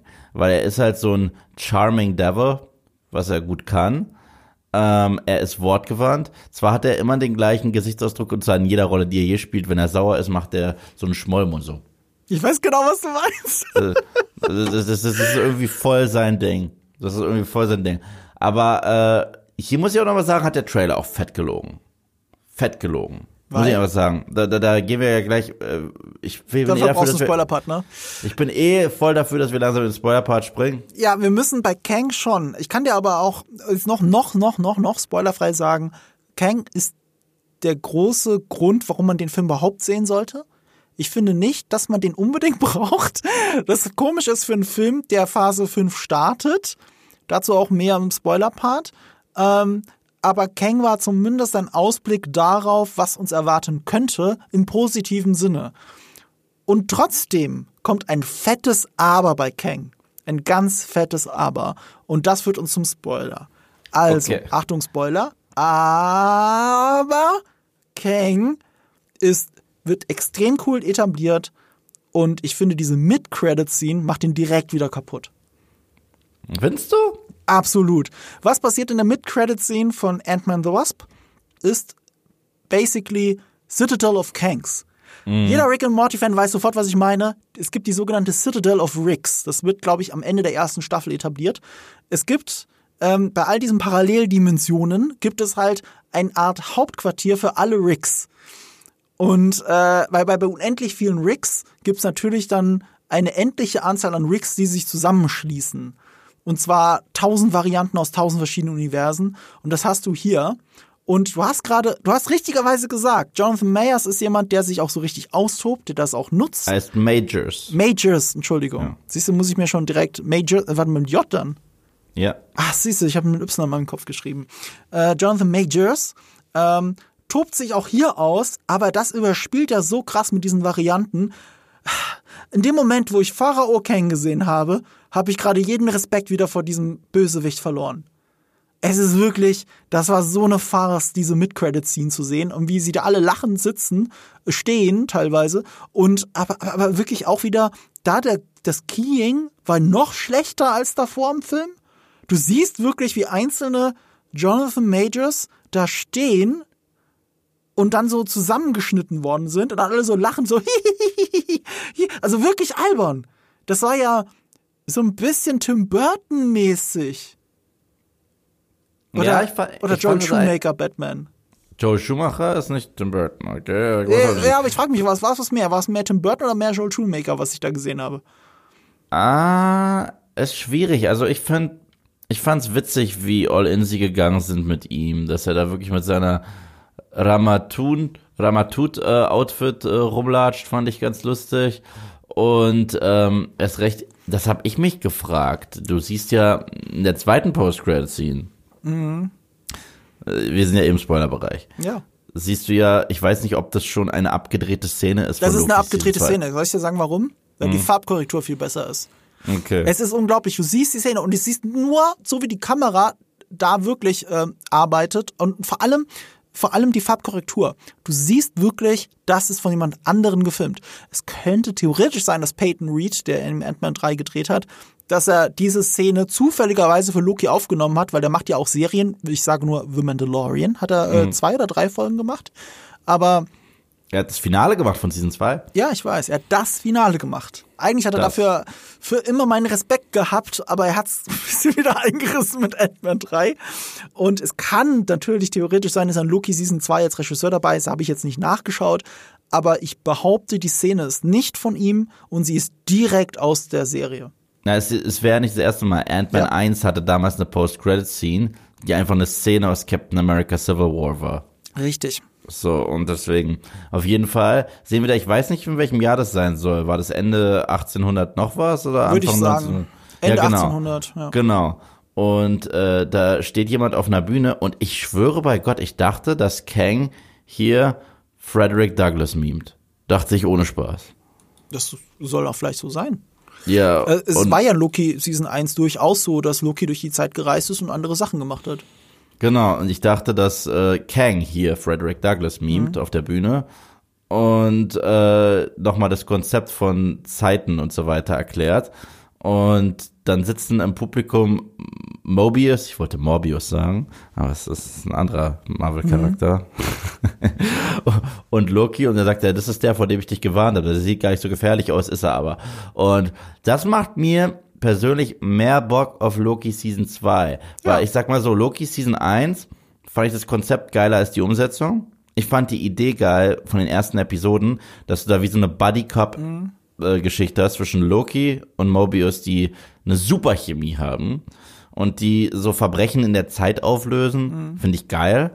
Und wenn sie jetzt wirklich wild durch die Zeit reisen, um jedem Kang irgendwie das Hand- Handwerk zu schlagen und der jedes Mal die Geschichte ausnutzt, um davon zu profitieren, auch durch sein Wissen, so ein bisschen Booster Gold Style, aber als Bad Guy finde ich es witzig. Mir ging nur diese ganze Sylvie-Kiste mega auf den Zeiger. So, also richtig auf den Zeiger in, in äh, Loki Season 1. Mir halt nicht, deswegen gefällt mir die Serie ja so gut. Und äh, das deswegen. Und äh, für mich steht und fällt die Serie eigentlich zwischen den, äh, mit den Gesprächen zwischen äh, Owen Wilson und Tom Hiddleston. So. Die Das ist auf jeden Fall der größte Pluspunkt. Die hatten so eine tolle Chemie miteinander. Und ähm, haben ja auch schon mal zusammen gearbeitet vorher, vor Loki. ich mein, äh, welchen Film denn? Midnight in Paris. Ach echt, äh, den habe ich ja noch gesehen und kann mich da gerade nicht dran erinnern. Fitzgerald ist, wird, wird von Loki gespielt. Äh, Ach, von echt? gespielt. Ja, ja, ja. Das wusste ich nicht mehr. Aber Ja. Midnight in Paris ist mega gut. Der ist toll. Und da ist auch Owen Wilson. Wow, wow, you won't believe our. No, Den no, hat auch no. äh, Tarantino unter seinen Lieblingsfilm des Jahres gepackt. Midnight in Paris von äh, Woody, Woody Allen. Ja, der ist süß, der Film. Der ist echt gut. Ja. Ähm, übrigens, wo wir gerade bei Woody Allen sind, möchte ich noch eine unangenehme Sache kurz, kurz einwerfen, bevor wir die äh, unter den Tisch fallen lassen. Bill Murray ist ja dabei. Und mit Bill Murray machen sie auch nicht mehr so viel Werbung aus Gründen, weil äh, der hat ja gerade einen Sexismus-Skandal am Arsch. Ich glaube, er ist aus seinem aktuellen Filmprojekt auch jetzt komplett rausgeschrieben, ne? Äh, unter anderem, weil er da, weil, weil, weil ans Licht gekommen ist, äh, dass er Kolleginnen schon immer, also äh, herablassend und sexuell belästigend behandelt hat. Und ich glaube, wenn ich mich jetzt nicht täusche, einer der Vorwürfe war, dass er Frauen auf den Hintern gehauen hat. Okay. Und wie ungünstig ist das bitte, was in diesem Film passiert? Weil was macht er? ja. Er haut Michelle Genau das. Pfeiffer auf den Arsch. Ja. Also noch schlechteres Timing gibt's nicht. Und ich frage mich ehrlich gesagt, warum sie diesen Gag, der wirklich unnötig auch an der Stelle ist und nicht lustig ist, warum sie den nicht einfach rausgeschnitten haben. Das, Ja. das wäre ein Cut gewesen. Zwei Sekunden fehlen, hätte keiner gemerkt. Ich glaube, mir ist, also mir ist aufgefallen, dass sie eben diesen Hauer eben nicht zeigen. Du siehst seine leichte Schulterbewegung, du hörst das leichte Klatschen, du weißt, was gerade passiert ist und es ist mega unangenehm. Es ist auch nicht lustig. Ich weiß gar nicht, warum das überhaupt hätte lustig sein sollen. Das ist in dem Moment so übergriffig und ein bisschen eklig, dass ich äh, mich gefragt habe, warum habt ihr so einen schlechten Gag überhaupt da drin? und er wäre überhaupt gar nicht nötig gewesen. Man hat auch so gemerkt, dass die zwei offensichtlich mal was miteinander hatten. Mhm. Also ganz, also ganz ungünstiges Timing, Disney. Ich weiß nicht, was mit euch los ist. Ich hätte das rausgeschnitten. Ja, und hinzu kommt, äh, dass der Trailer ein zweites Mal übrigens gelogen hat. Äh, also hätte er dann mehr Screentime gehabt, oder was? Ah, nee, nee, nicht Bill Murray. Bill Murray so. ist, äh, der, der hat ja, ich glaube nicht, das, ich glaube, das war schon immer so ein glorifiziertes Cameo. Mhm. Hat ja auch nicht viel zu die, für die Handlung beizutragen. Er spielt Bill Murray, im Grunde genommen. Er Ja. ist da, benimmt sich wie Bill Murray und dann kriegt Michael Mhm. Douglas seine Rache und er wird von seinem eigenen Cocktail getrunken. Er benimmt sich vor allem wie in einem in einer Rick and Morty Episode. Das ist so Ja. wieder eindeutig Rick and Morty. Es gibt immer so die äh, ist- eine meiner Lieblingsepisoden ist ja auch geschrieben von Michael Waldron, in der äh, Rick auf der Suche ist, wer seine Toilette benutzt hat, heimlich. Er hat so eine ganz tolle Toilette auf einem Planeten aufgebaut. Die ist auch, das ist auch eine Folge von Michael Waldron und er begibt sich auf Spurensuche und hat rausgefunden, in dem Stuhl dieser unbekannten Person ist ein bestimmtes Sandwich. Und dieses Sandwich gibt's nur dort und dort. Und dann geht er dort in diesen Laden rein. Und du hast halt wirklich einen Dialog für eine Minute mit einer Person, die du vorher nie gesehen hast. In dem Fall ein, ein Fliegenmafiosi, dessen äh, Handlanger Frösche sind, was alleine schon ein Gag ist. Und, und so fühlt es sich aber dieser Dialog an. Bloß auf 15 Minuten gestreckt.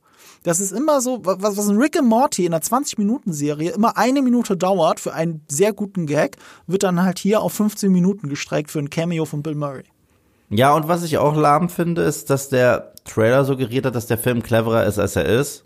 Weil? im Sinne von der Handlung. Du guckst den Trailer an und dir wird suggeriert, dass Scott Lang einen Deal mit dem Teufel eingeht. Ja. Und Scott, äh, Kang verspricht Scott, ich kann dir das geben, was du am meisten haben willst. Und zwar mehr Zeit mit, mit deiner Tochter. Und dann haben wir Flashbacks, wo sie noch klein ist. Ich so, oh ja, weil er war ja fünf Jahre lang weg und so weiter. Das heißt, er schenkt ihm wortwörtlich Zeit, die er wieder gut machen kann mit Ja. seiner Tochter. Und es stimmt überhaupt nicht. Es stimmt überhaupt nicht. Der Deal ist, mach was für mich oder ich töte sie. Das ist das, was jeder Bösewicht je immer sagt. Es ging gar nicht darum, ich gebe dir mehr Zeit und schenke dir das. Es war einfach, hier ist deine Tochter, ich mach die jetzt tot, wenn du nicht für mich klaust. Dieses ganze Ding mit der Zeit hat der Michel Pfeiffer vorgeschlagen im Intro und selbst da ist diese, die, diese, die, dieses, dieses Zitat voll aus dem Kontext Ah, gerissen. stimmt, natürlich, stimmt, du hast recht. Das, das ist ja eigentlich zusammengeschnitten. Ja, voll. Also eigentlich gibt er niemanden diesen charmanten Deal nach dem Motto, ich gebe dir etwas, was, was, was, äh, ich, ich, ich manipuliere die Zeit, damit du irgendwas Tolles kriegst. Das, das gibt es nicht in diesem Film. Und dabei sagt dir der Trailer, dass es darum im Film geht. Es, es, es gibt halt bei Michelle Pfeiffer diesen Deal. Das Selbst schon. dort gibt es das nicht wirklich. Er sagt dir, ich, ich helfe dir hier rauszubrechen, aber sie würde trotzdem als alte Frau rausbrechen. Es würde jetzt nicht irgendwie so sein. Nee, er hat auch gesagt, äh, zu dem Moment zurück, wo sie an der, wo sie im Zim Zimmer mit ihrer Tochter ist. Zum letzten Stimmt, Mal. aber, aber, aber das ist so ein Non-Plot, weil er in zwei Minuten schon kei- kei- keine Bedeutung mehr hat. Weißt du, was ich meine? Zwei, ja, genau. Zwei Minuten später hat es tatsächlich keine Bedeutung, weil sie weiß ja dann angenehmerweise durch das Berühren des Orbs sofort, was er eigentlich vorhat, was er schon gemacht hat und so weiter. Damit ist das so sofort nichtig. Wobei ich diese Momente noch mit am meisten mochte. Ich mochte das auch, aber, aber das ist halt absolutes falsches äh, Marketing. Absolut. Uns wird suggeriert, dass wir sowas wie des Teufels Anwalt haben. Also hier Devil's Advocate mit Keanu Reeves. Und das haben wir absolut nicht. Wir haben einen Bösewicht, der genau das macht, was alle Bösewichte fast immer tun bei Marvel. Und zwar, ich mache alles kaputt. Ich finde es so interessant, weil dann in dem Moment ja die, die Editor des Trailers, des Marketings quasi, eine bessere Idee hatten als das Drehbuch. Total. Das ist, das wäre so viel besser gewesen. Ja, Ähm, klar, das umgekehrt- dachte ich. Ja. Das, das, das, Im Trailer ist es sogar so geschnitten, dass Misha Pfeiffer zu Paul Rudd sagt, du kannst ihm nicht vertrauen und so weiter. Mhm. Und er, es ist mir egal, er gibt mir die eine Chance. Das ist überhaupt nicht der Fall. Er, du hast gar keine Wahl. Er sagt, ich mach deine Tochter tot, wenn du nicht irgendwas für mich klaust. Mhm. Das ist das, was jeder Marvel-Bösewicht je, Mhm. überhaupt je, in jedem Film je gesagt hat. Viele werden auch sagen, das ist einer der stärkeren Momente überhaupt, in der Paul Rudd eben diesen Heist macht für, äh, äh, für Kang. Aber eigentlich ist es ja auch nur geklaut vom Fluch der Karibik. Also, oder? Es, es. Na, ich, so, ich fand ich fand's dann schon stärker äh, tatsächlich, als die beiden sich zum Schluss boxen, weil das hat sich das erste Mal angefühlt wie Gewicht in einem Ant-Man-Film, wo ich auch dachte, du meinst jetzt Kang und Ant-Man? ja genau, Ja. ich dachte, ich dachte generell in dem Film, jemand wird sterben aus dieser Familie, irgendjemand. Ich dachte, Hank stirbt, ich dachte, Janet stirbt, Ja, dachte niemand ist gestorben. Nee. Weißt du, was stattdessen passiert? Das ist so schlimm.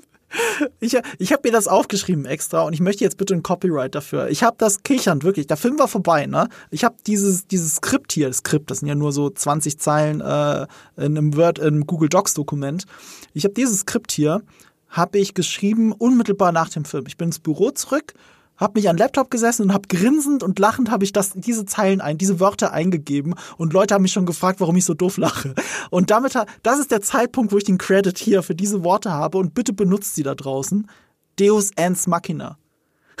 Ja, aber das finde ich, aber, aber das fand ich gar nicht so schlimm. Also da fand ich, da fand ich ohne Oh, das Witz. find ich, das ich Da fand ich ohne Witz äh, das Ende von Tor 4 beschissener. Das, wo die Kinder Mhm. auf einmal alles können, weil, weil Tor sagt, ach, ich gebe euch meine Kraft als Tor. Ich so, das das, hat eine- du willst sagen, das hast, das konntest du nicht in Infinity War und ja, in aber, aber das ist halt eine schöne Message. Weißt du, da steckt Nein, eine Message dahinter. nein, nein, Doch, da steckt eine Message dahinter, die mit Liebe und mit den Kindern zu tun hat. Das ist die Message. Ob du das jetzt gut findest oder nicht und dramaturgisch lame, verstehe ich sogar. Aber die Message steckt dahinter. Ich persönlich liebe diesen Moment mit November Rain und alles im Hintergrund. Ich finde, So, das ist ja, eine ich der weiß, ich weiß. beschissensten Szenen ever, weil sie Deswegen genauso, sorry, schlecht. aber es ist halt auch ein Deus Ex Machina ohne Ende, weil es ist was, was aus dem Nichts kommt, was nicht erklärt ist. Man hat zumindest erklärt, dass die blöden Ameisen durch den Tunnel gesprungen sind, okay? Mhm. Und das hat man zumindest erklärt. Hier hat man aus dem Nichts gesagt, das sind Kinder und auf einmal können sie alles und mit ihrem Teddybär schießen. Das ist das, das ist, ist richtig. Deus Ex Machina. Das, das ist, ist richtig, aber Deus Ex heißt ja auch Gott und äh, Thor ist ein Gott. So. Ja, aber nein, nein, nein, nein, nein. Das, das, das, das, das, das, das weißt ich du selber. Ich gebe dir recht, dass es Deus Ex Machina ist, aber hier hat's mich nicht gestört. Hier hat's mich schon gestört. Äh, oh. Hier ist es sogar weniger Deus Ex Machina, weil, weil wie du gesagt hast, es wird vorbereitet. Es ist der sogenannte, äh, wie, wie sagt man so schön, ähm, äh, Chekhovs Gun. Es ist äh, Chekhovs Ameise. Ja, Chekhovs Ameisen in dem Moment. Also du zeigst etwas und du, das Publikum erwartet, dass es eingesetzt wird. Aber es hat hier sogar den umgekehrten Effekt. Die zeigen das so völlig nebensächlich, schon gleich am Anfang. Hier sind übrigens Ameisen, die haben wir schlauer gemacht. Die äh, entwickeln sich jetzt selbstständig weiter und bla bla bla und fallen mit ins Quantum Realm. So, und das ist so in your face Exposition Dumping schon wieder, weil es ist ja, äh, hier wird eine Exposition gedumpt, die vorher nicht da war. Nicht von alleine, sondern es muss erzählt werden. Und dann fallen sie auch noch da rein und du weißt ganz genau, ah, okay, es wird nochmal wichtig und die retten den Tag. So, das finde ich sogar lahmer. Da habe ich lieber ein richtiges Deus Ex als etwas, was so lahm vorbereitet wird, so erzwungen ist. Und dann kommen am Ende einfach die Ameisen und retten den fucking Tag. Und Deus ich bleib Ends. da- Und weißt du, im Film, wo Michael Douglas, Hälfte aller seiner Dialoge in diesem Film besteht aus dem Wort Ants. Die Hälfte. Ja, das ist ein Running Gag in dem Film, habe ich das Gefühl. Na gut, im ersten Film bestand jeder seiner Dialoge mit dem Wort Quantum. Das ist ja sowieso lustig. Dieses, dieses Wort Quantum hat ja sowieso keine Bedeutung mehr da- seit den Ant-Man-Filmen. Es gibt Quantum Disease, Quantum äh, Gadgets, Quantum Energy. Deswegen, ja. Ja, und jetzt gibt's eben Deus Ants Machina. So, das möchte ich nochmal hier festhalten, weil ich, ich sehr stolz auf diese Wortneuschöpfung bin. Weil das ist hier passiert und es war so doof. Ach. Also, da, wenn sie wenigstens Erneut, ich November Rain drüber gelegt hätten, dann hätte es Nee, vielleicht. ich fand das mit, also ich fand das mit den Kindern so beschissen, das kann ich dir nicht in Worte fassen, wie beschissen ich das fand mit den Kids. Ich merke schon und genau das So. liebe ich daran, wenn die Kinder, die echten Kinder von Christian Bale, von äh, Chris Hemsworth, von Natalie Portman, ähm, da rumlaufen und diese ganzen Viecher killen, die die Kinder übrigens auch selber designt haben. Die haben das aufgemalt Ja, das auf Papier, äh, das, das haben die VFX-Artists da reingesteckt. Die Kinder von Taika Waititi sind auch dabei. Ich, ich weiß, das ist platt und, und komisch alle- und Deus Ex, alles, das habe ich alles verstanden. Alles, was du gerade sagst, macht die Sache für mich nur noch beschissener. Ich weiß, dass es für So. dich nur noch so also, schlimmer äh, macht. Das sind Aber für einfach Leute, die ihre eigenen Kinder äh, gesagt, äh, Ja. einen Film geklatscht haben aus Nepotism und gesagt haben, gönnt euch, habt Spaß in diesem großen Projekt, wir wollen eh nur ein bisschen Zeit miteinander verbringen und dann kriege ich da so eine Rotze. Nee, sorry. Ja, aber das ist jetzt halt deine Interpretation, das ist ein Nepotism. Nein, das ist, äh, dieser Film ist eine Liebeserklärung an diese Kinder. Das ist der wirklich und da glaube ich fest dran und genau das spüre ich. So, und Mhm. du kannst es, es kann halt, dann kommt es halt nicht bei dir an, das ist so und das verstehe ich. Dann ist das, dann ist das halt so. Aber bei mir ist es halt genau anders und Ja, das mag und, ich. und Ant-Man Quantumania ist eine Liebeserklärung an die Ameisen. Das ist halt Blödsinn, weil die spielen ja die ganze Zeit keine Rolle. Ja, aber gerade um den Tag zu retten, look out for the little guy. Und das ist auch die einzige Daseinsberechtigung, die die Figur Michael Douglas in diesem Film haben soll. dass er Ja. rumläuft und die mit ihm die ganze Zeit schon gesprochen haben. Auch wieder Exposition Dumping, so unnötig, als er das erklärt und dann so Flashback, was ist passiert? Ah ja, Michael Douglas läuft rum und hält sich das Ohr, weil sie mit ihm geredet haben. Es ist wirklich so dumm. Ich wirklich Ich dachte anfangs, ich dachte anfangs, Fairness halber, nicht, dass das, dass das ein, Stöpsel im Ohr wäre, für, damit er mit jemandem kommuniziert. Ich dachte einfach, das ist ein Hörgerät, ohne Witz. Ich habe ja auch dran gedacht, aber äh, es wird ja schon im ersten Film Ja, ja. ist das doch Thema, dass alle Ja, denken, ein. Hörgerät, aber es ist halt, um mit Ameisen zu kommunizieren. ja, ja. Aber, aber Ja. äh, Michael Douglas wirkt in dem Film so gebrechlich, dass man wirklich denkt, okay, das ist wohl sein echtes Hörgerät. Okay, ich glaube, wir haben noch eine Sache auf der Liste, lass uns über Modok sprechen. Ja, bitte, jetzt sag mir bitte nicht, dass du das gut fandest. Na, ich, ich fand's dumm. Ah, Ich fand's danke. einfach nur dumm. Also ich habe schon geschmunzelt. Ich muss sagen, hier habe ich den Effekt, den ich ein wenig bei Tor 4 hatte. Was ich damit meine ist, das ist ein Witz. Wenn er einmal da ist, dann ist er ganz lustig. Aber danach hört er einfach nicht auf. Und also das hatte ich in Tor 4 mit diesem Hammer und der Axt und diesem Liebesdreieck. Das war für mich das Dümmste im ganzen MCU wahrscheinlich, was hier passiert ist. Also dass das, das, das, das, der Hammer eifersüchtig auf die Axt ist umgekehrt. Aber, Aber, Eve, das ist in Wirklichkeit eine Metapher auf die Kriegswaffe, weil die Kriegswaffen die, äh, nein, die das Figuren ist Bullshit. repräsentieren. Das Nein, ist reine das ist so. Interpret. Das, das ist jetzt wirklich Das ist genau Reach. das. Nein. Es ist ein Film, in dem es darum geht, dass Waffen die Figuren korrumpieren. Das ist Und das deswegen- allererste, und- was in diesem Film passiert. und- also, du, kannst, das- du wirst wenigstens zugeben, das soll es sein. Ob es funktioniert für dich, sei dahingestellt, aber des- es soll das des, sein. Und deswegen gibt er am Ende seiner Tochter die Waffe, damit sie korrumpiert wird. Ja, weil er- diese Waffe korrumpiert ihn ja gar nicht. Es geht darum, dass die andere Waffe ihn korrumpiert und sie selbst Welche sind Waffe- ja welche- welche durch Waffe diese hat denn- Waffen getrieben, das zu tun, Welche- was sie tun. Nee, welche Waffe hat denn Thor korrumpiert? Wenn, jetzt, wenn du jetzt schon da so viel rein interpretierst. Welche Waffe hat denn Thor korrumpiert? Ja, also eigentlich schon M- Mjolnir, wenn du so weit zurückgehst. Wieso hat die ihn korrumpiert? Weil sie für das Erbe steht, das er hat. Und das, ist was er sein soll. Und das ist doch nicht korrumpieren. ja, dann ist es in dem Fall halt nicht korrumpiert, aber es ist die Waffe, die ihn widerspiegelt. Und die andere Waffe hat den anderen korrumpiert. Und umgekehrt hat Mjolnir ja mehr oder weniger durch dieses falsche Versprechen des ewigen Lebens Natalie Portmans Figur korrumpiert. Aber das ist doch alles nicht korrumpiert. Du benutzt das Wort korrumpieren. Du, du, sagst, das Wort, klingt, ja. du sagst das Wort korrumpieren 10.000 Mal, oh- ohne, ohne dass du die richtige Bedeutung dieses Wortes verwendest. Was ist denn die richtige Bedeutung dieses Wortes, Eve? Korrumpieren würde bedeuten, moralisch umdrehen. Und das tun diese Waffen ja nicht. Das tut die Waffe äh, von, von hier, Genau. dem, diesem Godbutcher. Ja. Aber die anderen Und die nicht. anderen repräsentieren aber diese Figuren und mehr oder weniger korrumpiert Mjolnir natürlich Natalie Portmans Figur. Inwiefern korrumpiert es sie? sie? Weil es ihr das ewige Leben verspricht, das sie aber gar nicht kriegt. Aber das, das ist nicht korrumpieren. Okay, dann nimm einen anderen Begriff dafür. Es verwirrt sie im besten Falle. Oder es suggeriert. Oder es suggeriert ihr etwas, oder es Ja. spielt ihr etwas vor, aber korrumpieren würde bedeuten, Natalie Portman kriegt diese. Äh, äh, Sie ist ein Stück weit Wa- in diese Macht verliebt, die sie bekommt. Natürlich. Das, nein. Das, das meine ich mit Das- korrumpieren. Nein, da- dann, dann würde sie, sie, würde ja anfangen, ihre Macht zu missbrauchen. Das tut sie ja nicht. Und äh, das ist korrumpieren. Das, das ist ein Stück weiter gedacht, aber ich gebe dir recht, das würde mehr zum Begriff korrumpieren passen. Aber diese Waffen repräsentieren ihre Figuren. Definitiv. Du kannst natürlich sagen, dass der Running Gag des, die Waffe ist eifersüchtig, aus, zu sehr ausgesplachtet wird. Das verstehe ich. Und Aber da wirst selbst du mich dann, auch nicht widersprechen hören, Yves.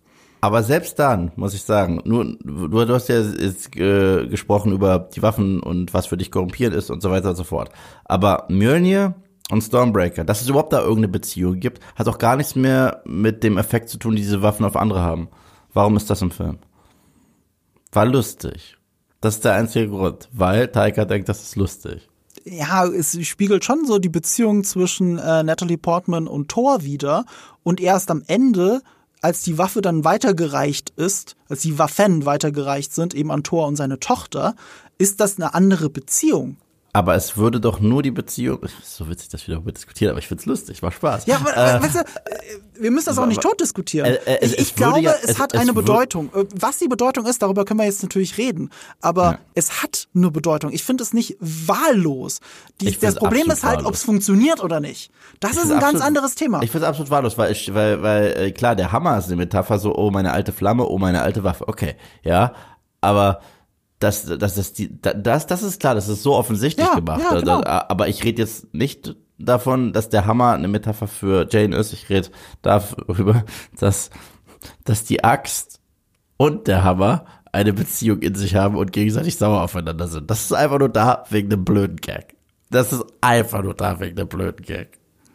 Ich, ich finde beides. Also ich, es ist wohl für den Gag da, als eben auch, dass es den aktuellen Status ihrer Beziehung widerspiegelt. Der, der, der, der Status nein, zwischen nein, den nein. Figuren wird wiedergespiegelt durch das, wie die Waffen zueinander stehen. Und das ist ja am Ende anders. Am Ende ist das Aber- alles anders, weil der Status der Beziehung anders ist. Aber, aber, wenn, wenn es um den Beziehungsstatus von Thor und Jane und so weiter geht, dann müsste es bedeuten, dass es einen dritten Nebenbuhler gibt in dieser Beziehung. Weißt du, weil es wird ja als Love Triangle dargestellt. Und das gibt es ja nicht in der Thor-Jane-Dynamik. Inwiefern ist da das ist einfach denn- nur ich, da ist es einfach nur, ich sehe meine Ex Aber wieder. inwiefern ist es denn ein Love Triangle jetzt? Weil wer ist denn die dritte Es ist, Person? es ist tatsächlich ein Love Triangle zwischen Hammer, Stormbreaker und Thor. Und das ist das, was so dumm ist im Film. Weil, wenn Thor Zeit verbringt mit dem Hammer, ist, äh, mit dem Hammer ist Axt sauer. Und okay. umgekehrt. Und das ist das, was die immer wieder als Gag bringen. Mhm. Und das finde ich so Äh, bescheuert. Insofern ist es wie ein Triangle, das stimmt, aber ich versuche das ja auseinanderzuziehen. Ich sage, die, die Waffen stehen in einer Beziehung zueinander, so wie die Figuren in einer Beziehung zueinander stehen, mehr oder weniger. Und da geht's aber jetzt nicht mehr um nur um Liebe, weil äh, da geht's ja auch um den Donner, um Thunder. Und Thunder ist eben zum Beispiel auch, also im Sinne von Krieg, ähm, und äh, also du hast Krieg und Liebe, ne? Love and Thunder. Und Krieg ist hier eben das Element von Christian Bale und die Waffe, die ihn korrumpiert hat. Die ist auch in so einem Triangle, aber nicht im Sinne von einer Liebesbeziehung Triangle. Verstehst du? ja, die ist nicht im Triangle. Die ist einfach nur ein, äh, ein äh, Werkzeug der Korruption. Das ist einfach alles. Ja, Da aber die sind halt im Krieg miteinander. Daher kommt der Donner. Und am Ende wird das aber alles in Liebe umgewandelt. Ich finde das allein schon so interessant, du, du musst mir jetzt nicht recht geben. Der draußen müsste mir nicht recht geben. Ich finde aber, dass man auf metaphorischer Ebene überhaupt darüber diskutieren kann, in welcher Beziehung die Waffen und die Figuren zueinander stehen und wie der Titel darauf einzahlt, ist so viel Schritte weiter als das meiste, was im MCU passiert. Und das gefällt mir so daran. Man kann das natürlich trotzdem für prätentiös und Quatsch halten. Das, das kann man ja niemandem Nee, absprechen. ich halte ich, nein, nein, ich halte es nicht mal für Prätension so Quatsch, verstehe mich nicht falsch. Ich glaube, du interpretierst da einfach nur viel zu viel rein in etwas, was offensichtlich Blödsinn ist. Also so sehe ich das. So. Aber, aber das bringt mich zurück zu Mordok, weil Mordok ist für mich das gleiche wie dieser Hammer und, und, und, und, und äh, die Axt. In der Hinsicht, dass ähm, der Witz einmal ganz nett war, aber danach hört er einfach nicht auf. Und das ist so das, was, was, was irgendwie das neue Ding im MCU ist, was nerven muss. Es ist, wenn ein Witz einigermaßen okay ist, bringst du ihn einfach noch 20 Mal und hoffst, dass er dich jedes Mal zum Lachen bringt. Ich finde, das kann man schon machen, wenn es lustig bleibt. Das Problem ist, am Ende wird es makaber. Also mit Modocs Tod, äh, wir sind ja im Spoiler-Part, mit Modocs Tod ist es halt unangenehm, dass die Leute da stehen und ihm diesen äh, ähm, Redemption-Moment in seinem Tod eigentlich schon nehmen, indem sie sich über sein Gesicht lustig machen. Aber das fand ich lustig. Das finde ich ekelhaft ein bisschen, ehrlich gesagt. Ich Vielleicht bin ich da das zu lustig. leicht angegriffen. Aber ich dachte so, Alter, müsst ihr das jetzt auch noch machen? Jetzt lass doch den armen Typ einfach sterben. Ich fand das irgendwie witzig. Das ist das, was ich davor meinte. Die Tatsache, dass er 10.000 Mal darüber redet, ich bin kein Dick mehr, bla bla, Mhm. ist okay, aber dann sagt er, hey, ich bin einer der Avengers. Das fand ich dann geil, dass, dass Paul Rudd und Evangeline einfach sagen, natürlich. An für sich war das auch wieder dieser Rick and Morty Humor übrigens. Also generell ist- so eine Nebenfigur zu nehmen, äh, sie so bedeutungsschwanger sterben zu lassen, war zu 1000 Ja. Prozent wieder Rick and Morty. Nur ich finde halt bei einem Film wie Rick and Morty zieht sich diese Art des Humors, äh, bei einer Serie wie Rick and Morty, zieht sich das von der ersten bis zur letzten Minute. Und hier Ja. hast du aber so eine gewisse Inkonsistenz auf zwei Stunden gestreckt, wo diese einen Gag hast, der so Rick and Morty mäßig ist und der aber durchgezogen wird. Und alle anderen Gags sind aber nicht so. Ja, ja, aber aber aber, da, aber da, deswegen war das auch ein Witz, der bei mir funktioniert. Der hatte Biss. Das war, äh, ich, und ich fand es gerade witzig, dass er makaber ist und dass sie sich das getraut haben. Das fand ich gerade lustig, dass der, dass der da so rumliegt und und und nicht aufhört mit seiner. Das hat mich so ein bisschen daran erinnert. Kennst du bei bei Deadpool 2 die Szene, wo wo wo, Deadpool stirbt und nicht aufhört zu labern? Ja. Und die Leute eigentlich schon bereit sind zu sagen, okay, wir haben uns jetzt verabschiedet, kannst jetzt langsam mal sterben. So, so ähnlich war das. Ja, Und, und das fand ich lustig. aber das ist halt das Ding. Deadpool 2 ist ja nur so. yeah. Und, und Ant-Man halt nicht. Rick and Morty ist Ja. nur so und Ant-Man halt nicht. Und du kannst sagen, was du willst. Tor 4 ist nur so, aber Ant-Man halt nicht. oh, nee, Tor 4 ist äh, in, in der Eröffnungsszene, in den ersten zehn Minuten nimmt er sich bierernst. Ja, okay. Und danach ist er nur ja, so, danach aber, ist er nur so, aber, danach aber ist er das nur so. ist halt die Vorbereitung für alles, was danach kommt. Und diese, diese Endsig, diese Eröffnungsszene ist ja wichtig für diesen Zirkelschluss, den Torfiat, den ich auch wieder sehr mag, äh, weil sie statt in der Wüste halt im Wasser stehen und wieder vor diesen Entscheidungen zwischen Liebe und Donner stehen. Und, und das Okay, aber mag ich ja alles so daran, weißt du, das, das ist so, Ja. du hast einen bedeutungsschwangeren Anfang, weil er, da, dazwischen ist super viel Klamauk, aber am Ende geht es wieder in diese Schiene Bedeutung zurück. Und das äh, steckt halt im Anfang. Was ich lustig fand, was ich eine lustige Idee fand, dass Modok ja auch aussieht wie so eine verkackte Biene, die auch rumfliegt, so ein bisschen. Ja. Und dass äh, Cassie anscheinend Albträume hatte von der Biene, die sie als Kind platt machen wollte. Und jetzt taucht das nochmal auf als so eine Art Biene. Und dann sieht es aber so beschissen aus, dass sie darüber lachen muss. Hat irgendwas. Das fand ich irgendwo Hat sie echt witzig. Biene gesagt? Ich dachte, sie hätte Ja, Wasp ja. gesagt. Nee, nee, Wespe. sie meinte, sie meinte a Bee-Man. Ah, Tr- Bee-Man, ja, schon, Oh, ja. oh, oh, Und da- und das, das, das fand ich ganz witzig. Und dann, dass er jetzt wortwörtlich auch aussieht, wie so eine kleine Insekte mit seinen kleinen Beinchen. Das fand ich irgendwo lustig. Aber es war mir dann auch Es irgendwo zu aber albern. irgendwie so unglaublich uncanny aus, sein Gesicht. Ich weiß, es soll ja verformt sein und so, aber es sieht uncanny aus. Na, es ist halt so, als wenn ich einen Instagram-Filter über mein Gesicht Ja, lege, dass oder? es irgendwie stretcht. Ja, ja. das sah aber aus weißt wie du, durch einen Türspion geguckt, weißt du? aber es, aber es war der beste Live-Action-Krang von den Teenage Mutant Ninja Turtles, den ich hier gesehen habe. Ja, Oder? er, es sieht ja, Wusstest du nicht dran doch, denken? die ganze Zeit sogar, weil ich habe keinen so Bezug zu Modok. Und immer wenn ich Modok sehe, denke ich automatisch an Ninja Turtles tatsächlich. Ja, siehst du? Es hat, es hat so, so, so ein Cyborg-Anzug gefehlt, wo das Ding in der Mitte drin ist. Also so ein richtiger humanoider äh, Cyborg-Körper. Ja. Ja, das ist es, oder? Ja, das, ich habe nicht mehr zu diesem Film zu sagen und das, dabei wird's auch bleiben. Äh, vielleicht, vielleicht gucke ich mir irgendwann ein paar Dialogszenen nochmal an, um mich zu vergewissern, ob das nur mein Eindruck war oder aber wirklich so schlecht geschnitten ist. Ja. Obwohl, netten Einfall fand ich den ganz ehrlich da am Ende. Also, äh, weil, weil das hat tatsächlich was von solchen Paul Rudd Romcoms, Mhm. anstatt was mit dem MCU zu tun zu haben, wo er so fröhlich durch die Stadt läuft. Ja. Das ist halt auch eher der Ton von den ersten zwei Ant-Man-Filmen. Eben. Und, und, und, und wenn er da so durch die City läuft am Ende und sagt, halt, hat er nicht gesagt, dass das, dass wenn wir ihn platt machen, es noch schlimmer wird und die Musik ganz kurz ominös wird? Und so, hä? Und es geht einfach weiter mit, mit, mit dieser Charming Music. Das war für mich so richtig Paul Rudd. Ja. Das ist, das ist eine Paul Rudd Comedy. Und, und das ist halt das Ding, das hätte ich mir gewünscht. Ich hätte mir einen Ja. Film gewünscht, der wirklich eine Paul Rudd Ant-Man-Comedy wieder ist. Und wenn er schon Ant-Man and the Wasp heißt, das auch bitte beinhaltet. Und ja, ja, das haben die verhauen. warum haben sie den Film nicht einfach Quantum Mania genannt? Ich weiß, für, für SEOs ist es besser, wenn Ant-Man noch mit drin steht, aber dann nennt ihn halt Quantum Mania. Aber selbst das hat Ja. ja nicht geholfen. Es gibt ja kaum einen richtigen Protagonisten. Es gibt eine, es gibt eine pure Behauptung, dass die Vater-Tochter-Beziehung das Essentielle ist. Aber das wird doch alles gelöst am Ende mit Don't be a dick, fertig. Oder? Das ist doch so die Kernaussage des ganzen Films. Don't be a dick. Ja. Ah, ah, ist- viel mehr ist es nicht. Und ich meine, nicht ich bin es, der den Film so bedeutungsschwanger macht. Es ist MCU. Marvel sagt, das ist der Start von Phase 5. Ja, ja, aber, aber, aber, aber wie gesagt, ich gebe mittlerweile auch einen krassen Furz drauf, was, was, was, was die so sagen. Also, wenn ich mir angucke, was es dieses Jahr noch erwartet, äh, bin ich heiß auf Guardians 3. Absolut, du auch. Ich glaube, da werden wir auch äh, so auf einer Wellenlänge schwimmen, so wie ich uns kenne. Es sei denn, James Gunn macht das Unmögliche und verkackt den auf einmal, aber das glaube ich nicht. Das glaube ich im Leben nicht dran. Und dann The Marvels. Und ich glaube, das könnte jetzt schon ein Contender werden für einen Film, der scheiße wird. Aber Da, da, den möchte ich nicht vorverurteilen. Also, ähm, da, da, das ist alles möglich. Das ist eine Wildcard.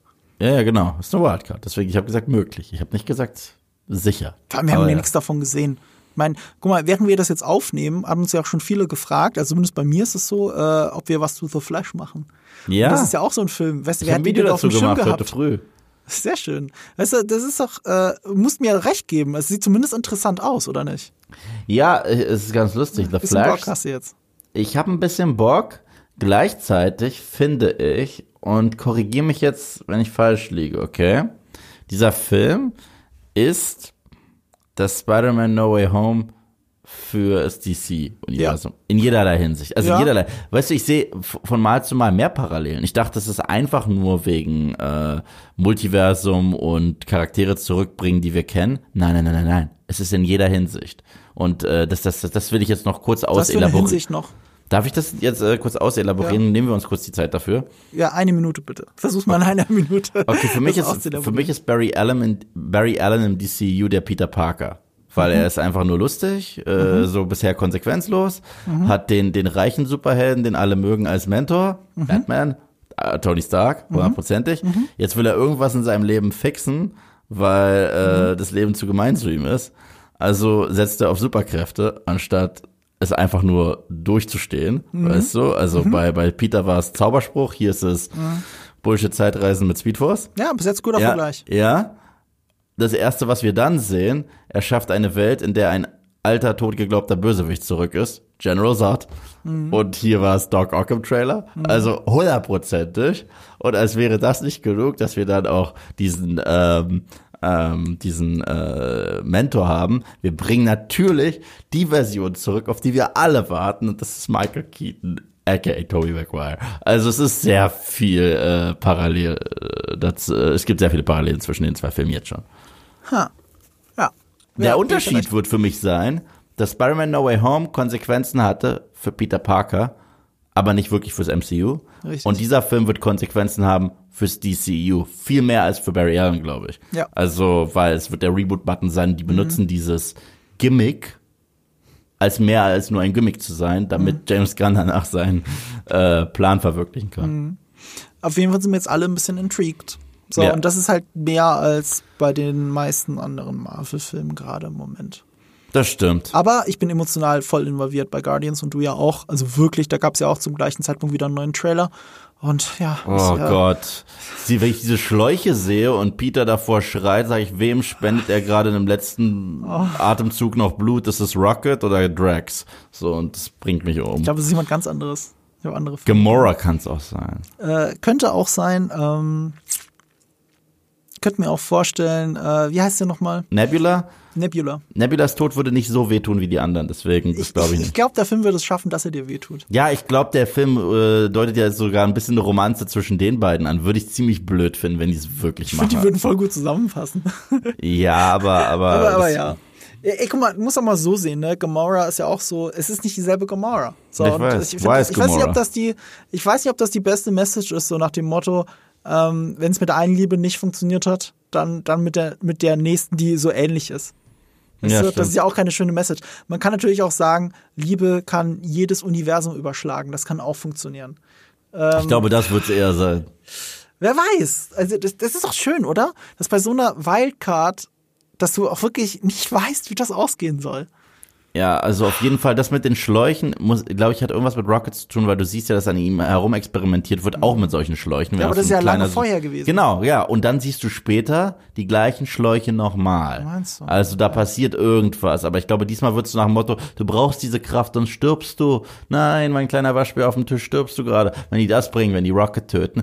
Das wäre der Tod, der am meisten wehtun würde, sind Mhm. wir doch mal ehrlich. So. Und James Gunn bricht gerne Herzen. Und äh, das wäre schlimm. Das wäre richtig schlimm. Und, äh, und dann würde es mich nicht wundern, dass sie da noch ein Love Interest für Rocket reinbringen, die dann auch noch weinen kann, weil als wenn es nicht traurig genug ist, dass er tot ist und unsere Guardians weinen, dann weint doch ein kleines Ottermädchen. Also Ja. irgendwie sehe ich's. Also Und der, der Film wird so oder so konsequenter sein, als es Ant-Man ist, weil, das können wir abschließend nochmal dazu sagen, was hat er denn wirklich jetzt verändert? Er hat uns nur gezeigt, es gibt mehrere Varianten von Kang. Etwas, was wir wussten seit Loki 2. Ja. Äh, seit Loki, äh, seit der ersten Season Loki und Loki Season 2 wird wahrscheinlich wichtiger fürs MCU sein, als es dieser Film je sein konnte. ja, das stimmt. Das ist wirklich eine Handlung, die sich um nichts dreht, weil am Ende des Tages Ja. sind wir genau dort, wo wir vorher auch waren. Ja, es ist, es ist ein Samstagmorgen-Cartoon, aber was ich deswegen an der Nummer mag, ich mag irgendwie die Tatsache, das ist die einzige Superheldenfamilie, die wir haben. Und äh, die hat so eine Dynamik. Wenn die einfach nur am Tisch sitzen und Pizza essen, das ist voll nett. Das ist so das, was ich bei den Fantastic Four immer so gemocht habe. Und dass die in so ein Bullshit-Abenteuer für ein paar Stunden reingesaugt werden, dass du nicht so ernst nehmen darfst, dann finde ich, funktioniert der Film ganz gut. Als so ein Saturday Morning Cartoon. Ich finde der Vergleich auf jeden Fall ganz gut und genauso wie in so einem Saturday Morning Cartoon kann es auch sein, dass es da keinen richtigen Protagonisten gibt und es sich einfach nur ja in sich selbst auflöst. Ja, so, so fühlt sich dieser Film an. Und damit ärgert er mich. Und damit ärgert er mich mehr als jeder andere Film im MCU. Das finde ich immer noch so krass. Das finde ich richtig krass. Ja, Aber ich ja, wüsste, ich sag mal umgekehrt, welcher Film ist schlechter als dieser? So für dich Tor 4, okay, haben wir etabliert. Was noch? Tor 4, Captain Marvel, Eternals. Ähm, was war noch schlechter? Ah, jetzt wird's schwer. Ähm, ah, nee, nee, nee, nee, nee, nee, Quatsch. Warte, warte. Doctor Strange 1, finde ich schlechter. Oh, ich finde, das, nicht, ich finde, das ist eine kreative ja, Bankrotterklärung. ich, ich weiß, ich weiß, ich kenne deine Gründe. Sag mir The. Incredible Hulk mit Ed Norton. I know. ja, Ach so, ach so, der, echt? Nee, nee, finde ich noch nicht mal. ähm, Es wird schwer, ne? Es sind ich hab 30 jetzt- Filme, okay, es ist eh schwierig. Ah ja, Spider-Man Homecoming und Spider-Man Far From Home. Beide nicht gut. Schlechter als Ant-Man 3. Wesentlich Okay, schlechter. Yves, ich glaube, wir können an der Stelle nicht weiter diskutieren. Aber interessant, interessant, dass du die schlechter Wesentlich, schlechter. Die haben den Charakter Pete nicht verstanden. Sorry, das ist so, das ist das, wo ich sage, ich bin beleidigt. Weißt du, das war so das, was das hattest du letztens mit Ja, aber welchen irgendwas. Charakter hat denn Ant-Man 3 verstanden? Na, den Kang. MC, den MCU Scott Also, Lang. äh, Das ist So. nicht anders. Nee, da bin, nee, der spielt ja kaum eine Rolle in dem Film, sorry. Also, also was, er, was er verstanden hat, ist halt Kang. So, Ja. Kang, aber auch nur, wenn du die Mid-Credits-Szenen wieder ausblendest. Kang hat's, hat für mich dieser Film verstanden und interessant und äh, spannend gemacht. Aber es heißt ja so schön, ein Held kann nur so, Achtung, Wortwitz, groß sein, wie der Bösewicht ist. In den besten Filmen. Ist ja so. Aber es gilt auch umgekehrt. Es gilt auch umgekehrt. Der Bösewicht, egal wie toll er ist, kann auch nur so groß sein, wie es der Held ist. Und Ant-Man spielt kaum eine Rolle und The Wasp spielt gar keine Rolle. Und das ist halt ein Problem. Ja. Ich, ich sag nicht, dass der Film Meisterwerk ist. Wie gesagt, Mhm. ich finde, es gibt nur Marvel-Filme, die definitiv beschissener sind. Ach so, ja, ich finde Shang-Chi schlechter. Ich finde. Was? Äh, Shang-Chi? Shang-Chi finde ich in der zweiten Hälfte eine, eine der fürchterlichsten Katastrophen des MCUs. So. Das war Aber- immer noch aber- besser als Ant-Man, sorry. Nee. Aber Interessant. All diese Filme haben für mich mehr Figuren, selbst Eternals. Selbst Eternals, Eternals. nein, nein, Äh, Eter. Eternal, Eternals sei bitte ehrlich mit dir selbst. So, komm schon. Ich glaube, Eternals tut mir weh beim Gucken. Ja. Nein, nein, nein, Eternals hat auch keine Figuren. Eternals hat Avatare für, für Exposition. Stimmt. Sorry. Ja, ich habe auch wieder die Hauptfigur vergessen, stimmt. jetzt, ja, genau. Und sie haben Susie, I love you von Kit Die, Harington. die geben sich nicht viel. Jetzt kann ich ja sagen, ich gebe dem Film äh, anderthalb Sterne bei Letterboxd. Das ist so viel wie Eternals. Und nur Eternals. Ich gibt keinen anderen MCU-Film, den ich anderthalb Sterne gegeben habe, außer die beiden. Ich würde Nee, Quatsch. Ich gebe Ant-Man nur einen, denke ich. Weißt du was? Ich gebe Ant-Man nur einen. Ich würde äh, zwischen zweieinhalb und drei geben. Zwischen zweieinhalb und drei. Ja, Okay. so solider Durchschnitt. Ja, Ja. Und damit sind wir durch. Damit so. sind wir durch. Äh, wir werden demnächst über Alien reden. Alien 2. Aliens. Der hat der Aliens hat auf jeden Fall mehr Sterne verdient. Oh ja, oh ja.